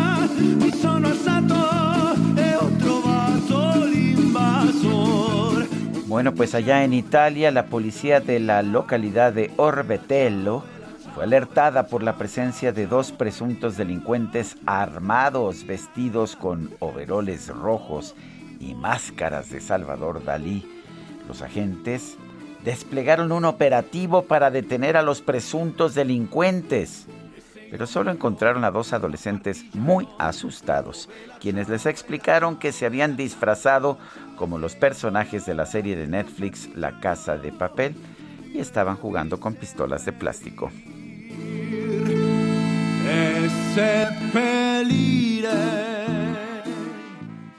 En Soriana celebramos dando el grito del ahorro. Por eso aprovecha que en escobas y trapeadores compras uno y te llevas el segundo al 50% de descuento. Sí, al 50% de descuento. Soriana, la de todos los mexicanos. A septiembre 16. Aplica restricciones. Aplica en Hiper y Super. Gastrolab con el chef Israel Arechiga. Israel Arechiga, ¿cómo estás? Buenos días. Hola, muy buenos días, querido Sergio, querida Lupita. Qué gusto saludarlos, igual que a todo el auditorio. Pues ya es 15 de septiembre y tanto hoy como mañana son unos días súper importantes para los mexicanos y también para que la gastronomía mexicana se vista de gala. Estoy seguro que muchos de ustedes probarán el día de hoy uno de estos platos típicos que no pueden faltar en estas fechas y es el famosísimo pozole. El pozole tiene un origen bastante curioso y sobre todo bastante duro, ya que originalmente era un plato creado por los mexicas y este plato se hacía con carne humana. Cuando los mexicas entraban en guerra y capturaban a un guerrero del mismo rango que ellos, lo podían separar y posteriormente se iba a desmembrar y se iba a hacer un plato en honor a Xipetotec en una fiesta llamada la Fiesta de los Desmembrados. Este plato, este plato que originalmente llevaba maíz cacahuacintle y que es importante hacer hincapié porque el pozole es tan famoso en estas fechas, también es debido a que el maíz cacahuacintle solamente lo podemos, eh, lo, lo podemos encontrar en esta temporada, ¿no? Entonces ellos hacían este plato, posteriormente llegan los españoles, prohíben estos rituales, prohíben los sacrificios humanos y entonces sustituyen la carne humana por el cerdo que ellos traían. Este plato se empieza eh, a ser un plato ya más de uso común, ya no solamente los nobles y los guerreros podían consumirlo, y finalmente va a llegar a todas las versiones que encontramos al día de hoy, desde el pozole blanco, el pozole verde, el famosísimo pozole rojo, y entre los datos curiosos es que el pozole blanco se hacía en Guerrero los miércoles, pero como quedaba bastante, se le agregaba pipián verde y entonces los jueves empezó a volver el famoso día del pozole verde. Es por eso que el pozole es muy común encontrarlo los días jueves y otro de los datos curiosos que tenemos es que el Instituto Mexicano del Seguro Social considera el pozole un plato sano, un plato saludable, solo si se consume un tazón mediano, número uno. Dos, tiene que tener todos los vegetales, es decir, tiene que tener la lechuga, tiene que tener el rábano, un poquito de aguacate también puede ser, y sin los ricos añadidos como una buena tostada, como una crema y como un chicharrón. Así que bueno, pues espero que disfruten hoy estas fiestas patrias con un buen platito de pozole, sabiendo el origen, conociendo cómo llega esta temporada, cómo llega el maíz cacahuacintle en estas fechas y sobre todo pues sabiendo que es un plato saludable si lo sabemos equilibrar. Les mando un fuerte abrazo y nos escuchamos el día de mañana y que viva México. Muchas gracias, chef, y no nos limites, hombre, el chicharroncito y la tostada. Gracias, que tengas buen día. Son las 9 de la mañana con 47 minutos. El Congreso del Estado de Campeche estableció que hoy Laida Sansores tome protesta como gobernadora constitucional del Estado. Eh, vamos a eh, vamos con Guillermo Officer. Adelante, Guillermo. Muy buenos días, Sergio. Así es, Laida Sansores se convertirá ya en breves momentos, aproximadamente en poco más de una hora, en la primera gobernadora de manera constitucional del Estado de Campeche, así lo designó el Congreso del Estado, esto después de que eh, el Tribunal Electoral del Poder Judicial de la Federación eh, desechó todas las impugnaciones que estaban eh, puestas en contra de la elección en Campeche, buscando precisamente la nulidad de esta. Laida Sansores será en punto de las 11 de la mañana cuando rinda protesta ante los 35 diputados del Congreso local en una apretada agenda. Se prevé también que sea hoy 15 de septiembre en punto de las eh, 10 de la noche cuando Laida Sansores encabece la ceremonia eh, del grito de independencia eh, frente al Palacio de Gobierno en una plaza de la República en el centro de Campeche que estará eh, llena de simpatizantes, un evento multitudinario al que han sido pues bueno, convocados los simpatizantes y también los campechanos en general. Laida se convertirá en breves momentos ya en la gobernadora, en el gobernador, el titular del Ejecutivo, eh, número 60 que tendrá Campeche desde su creación como Estado. El día de mañana también Laida Sansores encabezará el evento, el acto de conmemoración del 211 aniversario del inicio de la lucha de independencia. Eh, se prevé también que eh, momentos después esté en el izamiento de la bandera en el malecón de la ciudad de Campeche, una agenda apretada, sin embargo, es un hecho histórico el día eh, de hoy el que se va a dar aquí en Campeche, la primera mujer en gobernar el Estado y la primera que lo hará de alternancia. Así están las cosas desde Campeche. Muy bien, gracias Guillermo. Seguiremos informando, buenos días. Bueno, y vamos ahora a platicar con Miguel Septién, que es director de una obra de teatro que se llama Ciudad Luminosa. Miguel, ¿cómo estás? Gracias por invitarnos al teatro. Buenos días. Hola, buenos días. Muy bien. Al contrario, muchas gracias a ustedes por este espacio. Oye, cuéntanos de Ciudad Luminosa. Claro que sí. Pues mira, Ciudad Luminosa es una obra, en inglés se llama originalmente Shining City. Es una obra del dramaturgo irlandés Conor McPherson que se ha presentado con mucho éxito alrededor del mundo. Eh, es la primera vez que se está presentando no nada más esta obra, sino una obra de este dramaturgo en nuestro país y estamos muy contentos de estar eh, pudiendo presentar una historia que consideramos muy relevante para los tiempos que estamos viviendo.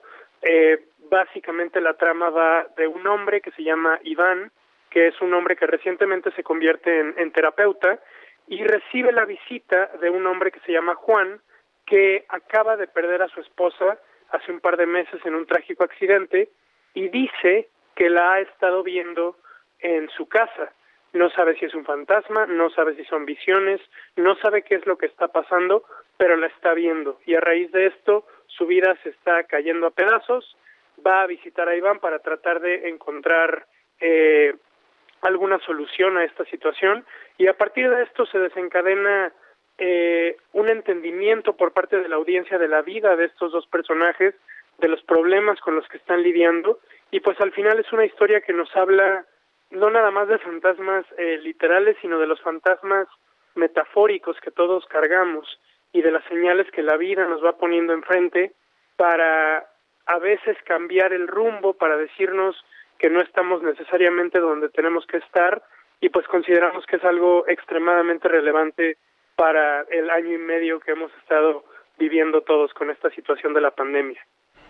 Eh, cuéntanos cuántos personajes hay en escena. Claro que sí.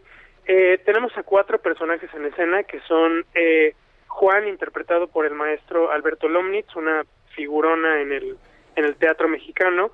eh, a Iván, interpretado por Pablo Perroni, otro actorazo que además es coproductor de esta apuesta. Y también tenemos a los personajes de Nadia y Lorenzo, interpretados eh, por Gloria Toba y por Miguel Narro.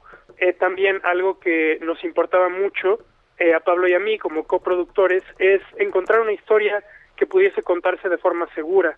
Al ser un elenco pequeño y al solamente convivir dos personajes en escena en cada una de las escenas, es muy fácil eh, poder cuidar y tener todas las medidas necesarias para la seguridad tanto del equipo como del público. Nos hacemos pruebas cada semana, eh, vaya, ha sido sencillo controlar esto y afortunadamente nos está yendo muy bien. Eh, Miguel, ¿en dónde los podemos ver? Claro que sí, estamos en el Foro Lucerna, en la Colonia Juárez. Eh, eh, está el Teatro Milán en la parte de abajo, el Foro Lucerna en la parte de arriba. Y estamos los viernes, sábados y domingos. Los viernes una función, sábados dos funciones y domingo una función. Nos quedan nada más eh, tres fines de semana más, incluyendo este fin de semana que viene. Y los boletos se pueden adquirir ya sea en las taquillas del Teatro Milán o también a través de Ticketmaster en cualquier punto de venta o en la página web. Pues hay que aprovechar entonces. Muchas gracias, Miguel. Te mandamos un abrazo. Buen día. Gracias a ustedes. Hasta luego. Buen día. Bueno, y vámonos rapidito con Israel Lorenzana. Nos tiene información. Adelante, Israel. Ubicados aquí exactamente en la zona cero y es que ya han comenzado una vez más las operaciones de búsqueda y rescate de los dos cuerpos que todavía están sepultados debajo de los escombros aquí en el Cerro del Chiquihuite. Está por supuesto el perímetro de resguardo por parte de las autoridades, la Policía Estatal y la Guardia Nacional resguardan esta zona y se prevé que a la una de la tarde estén dando una conferencia de prensa a las autoridades sobre los avances del rescate de los cuerpos. Sergio Lupita, la información que les tengo. Bueno, pues gracias Israel. Hasta luego. Y Guadalupe, ¿qué crees?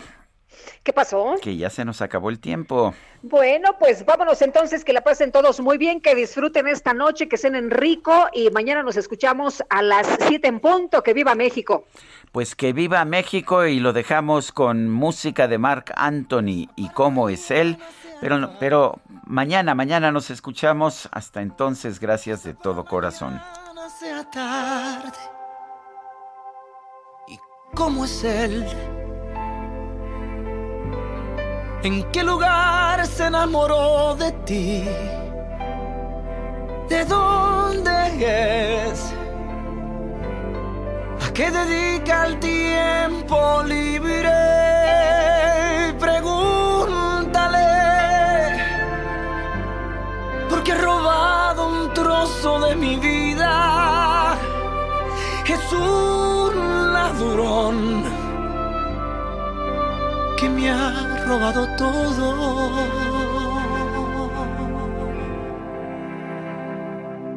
¿Y cómo es él?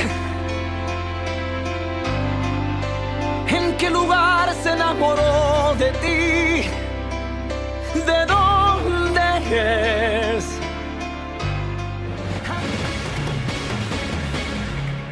Heraldo Media Group presentó Sergio Sarmiento y Lupita Juárez por El Heraldo Radio.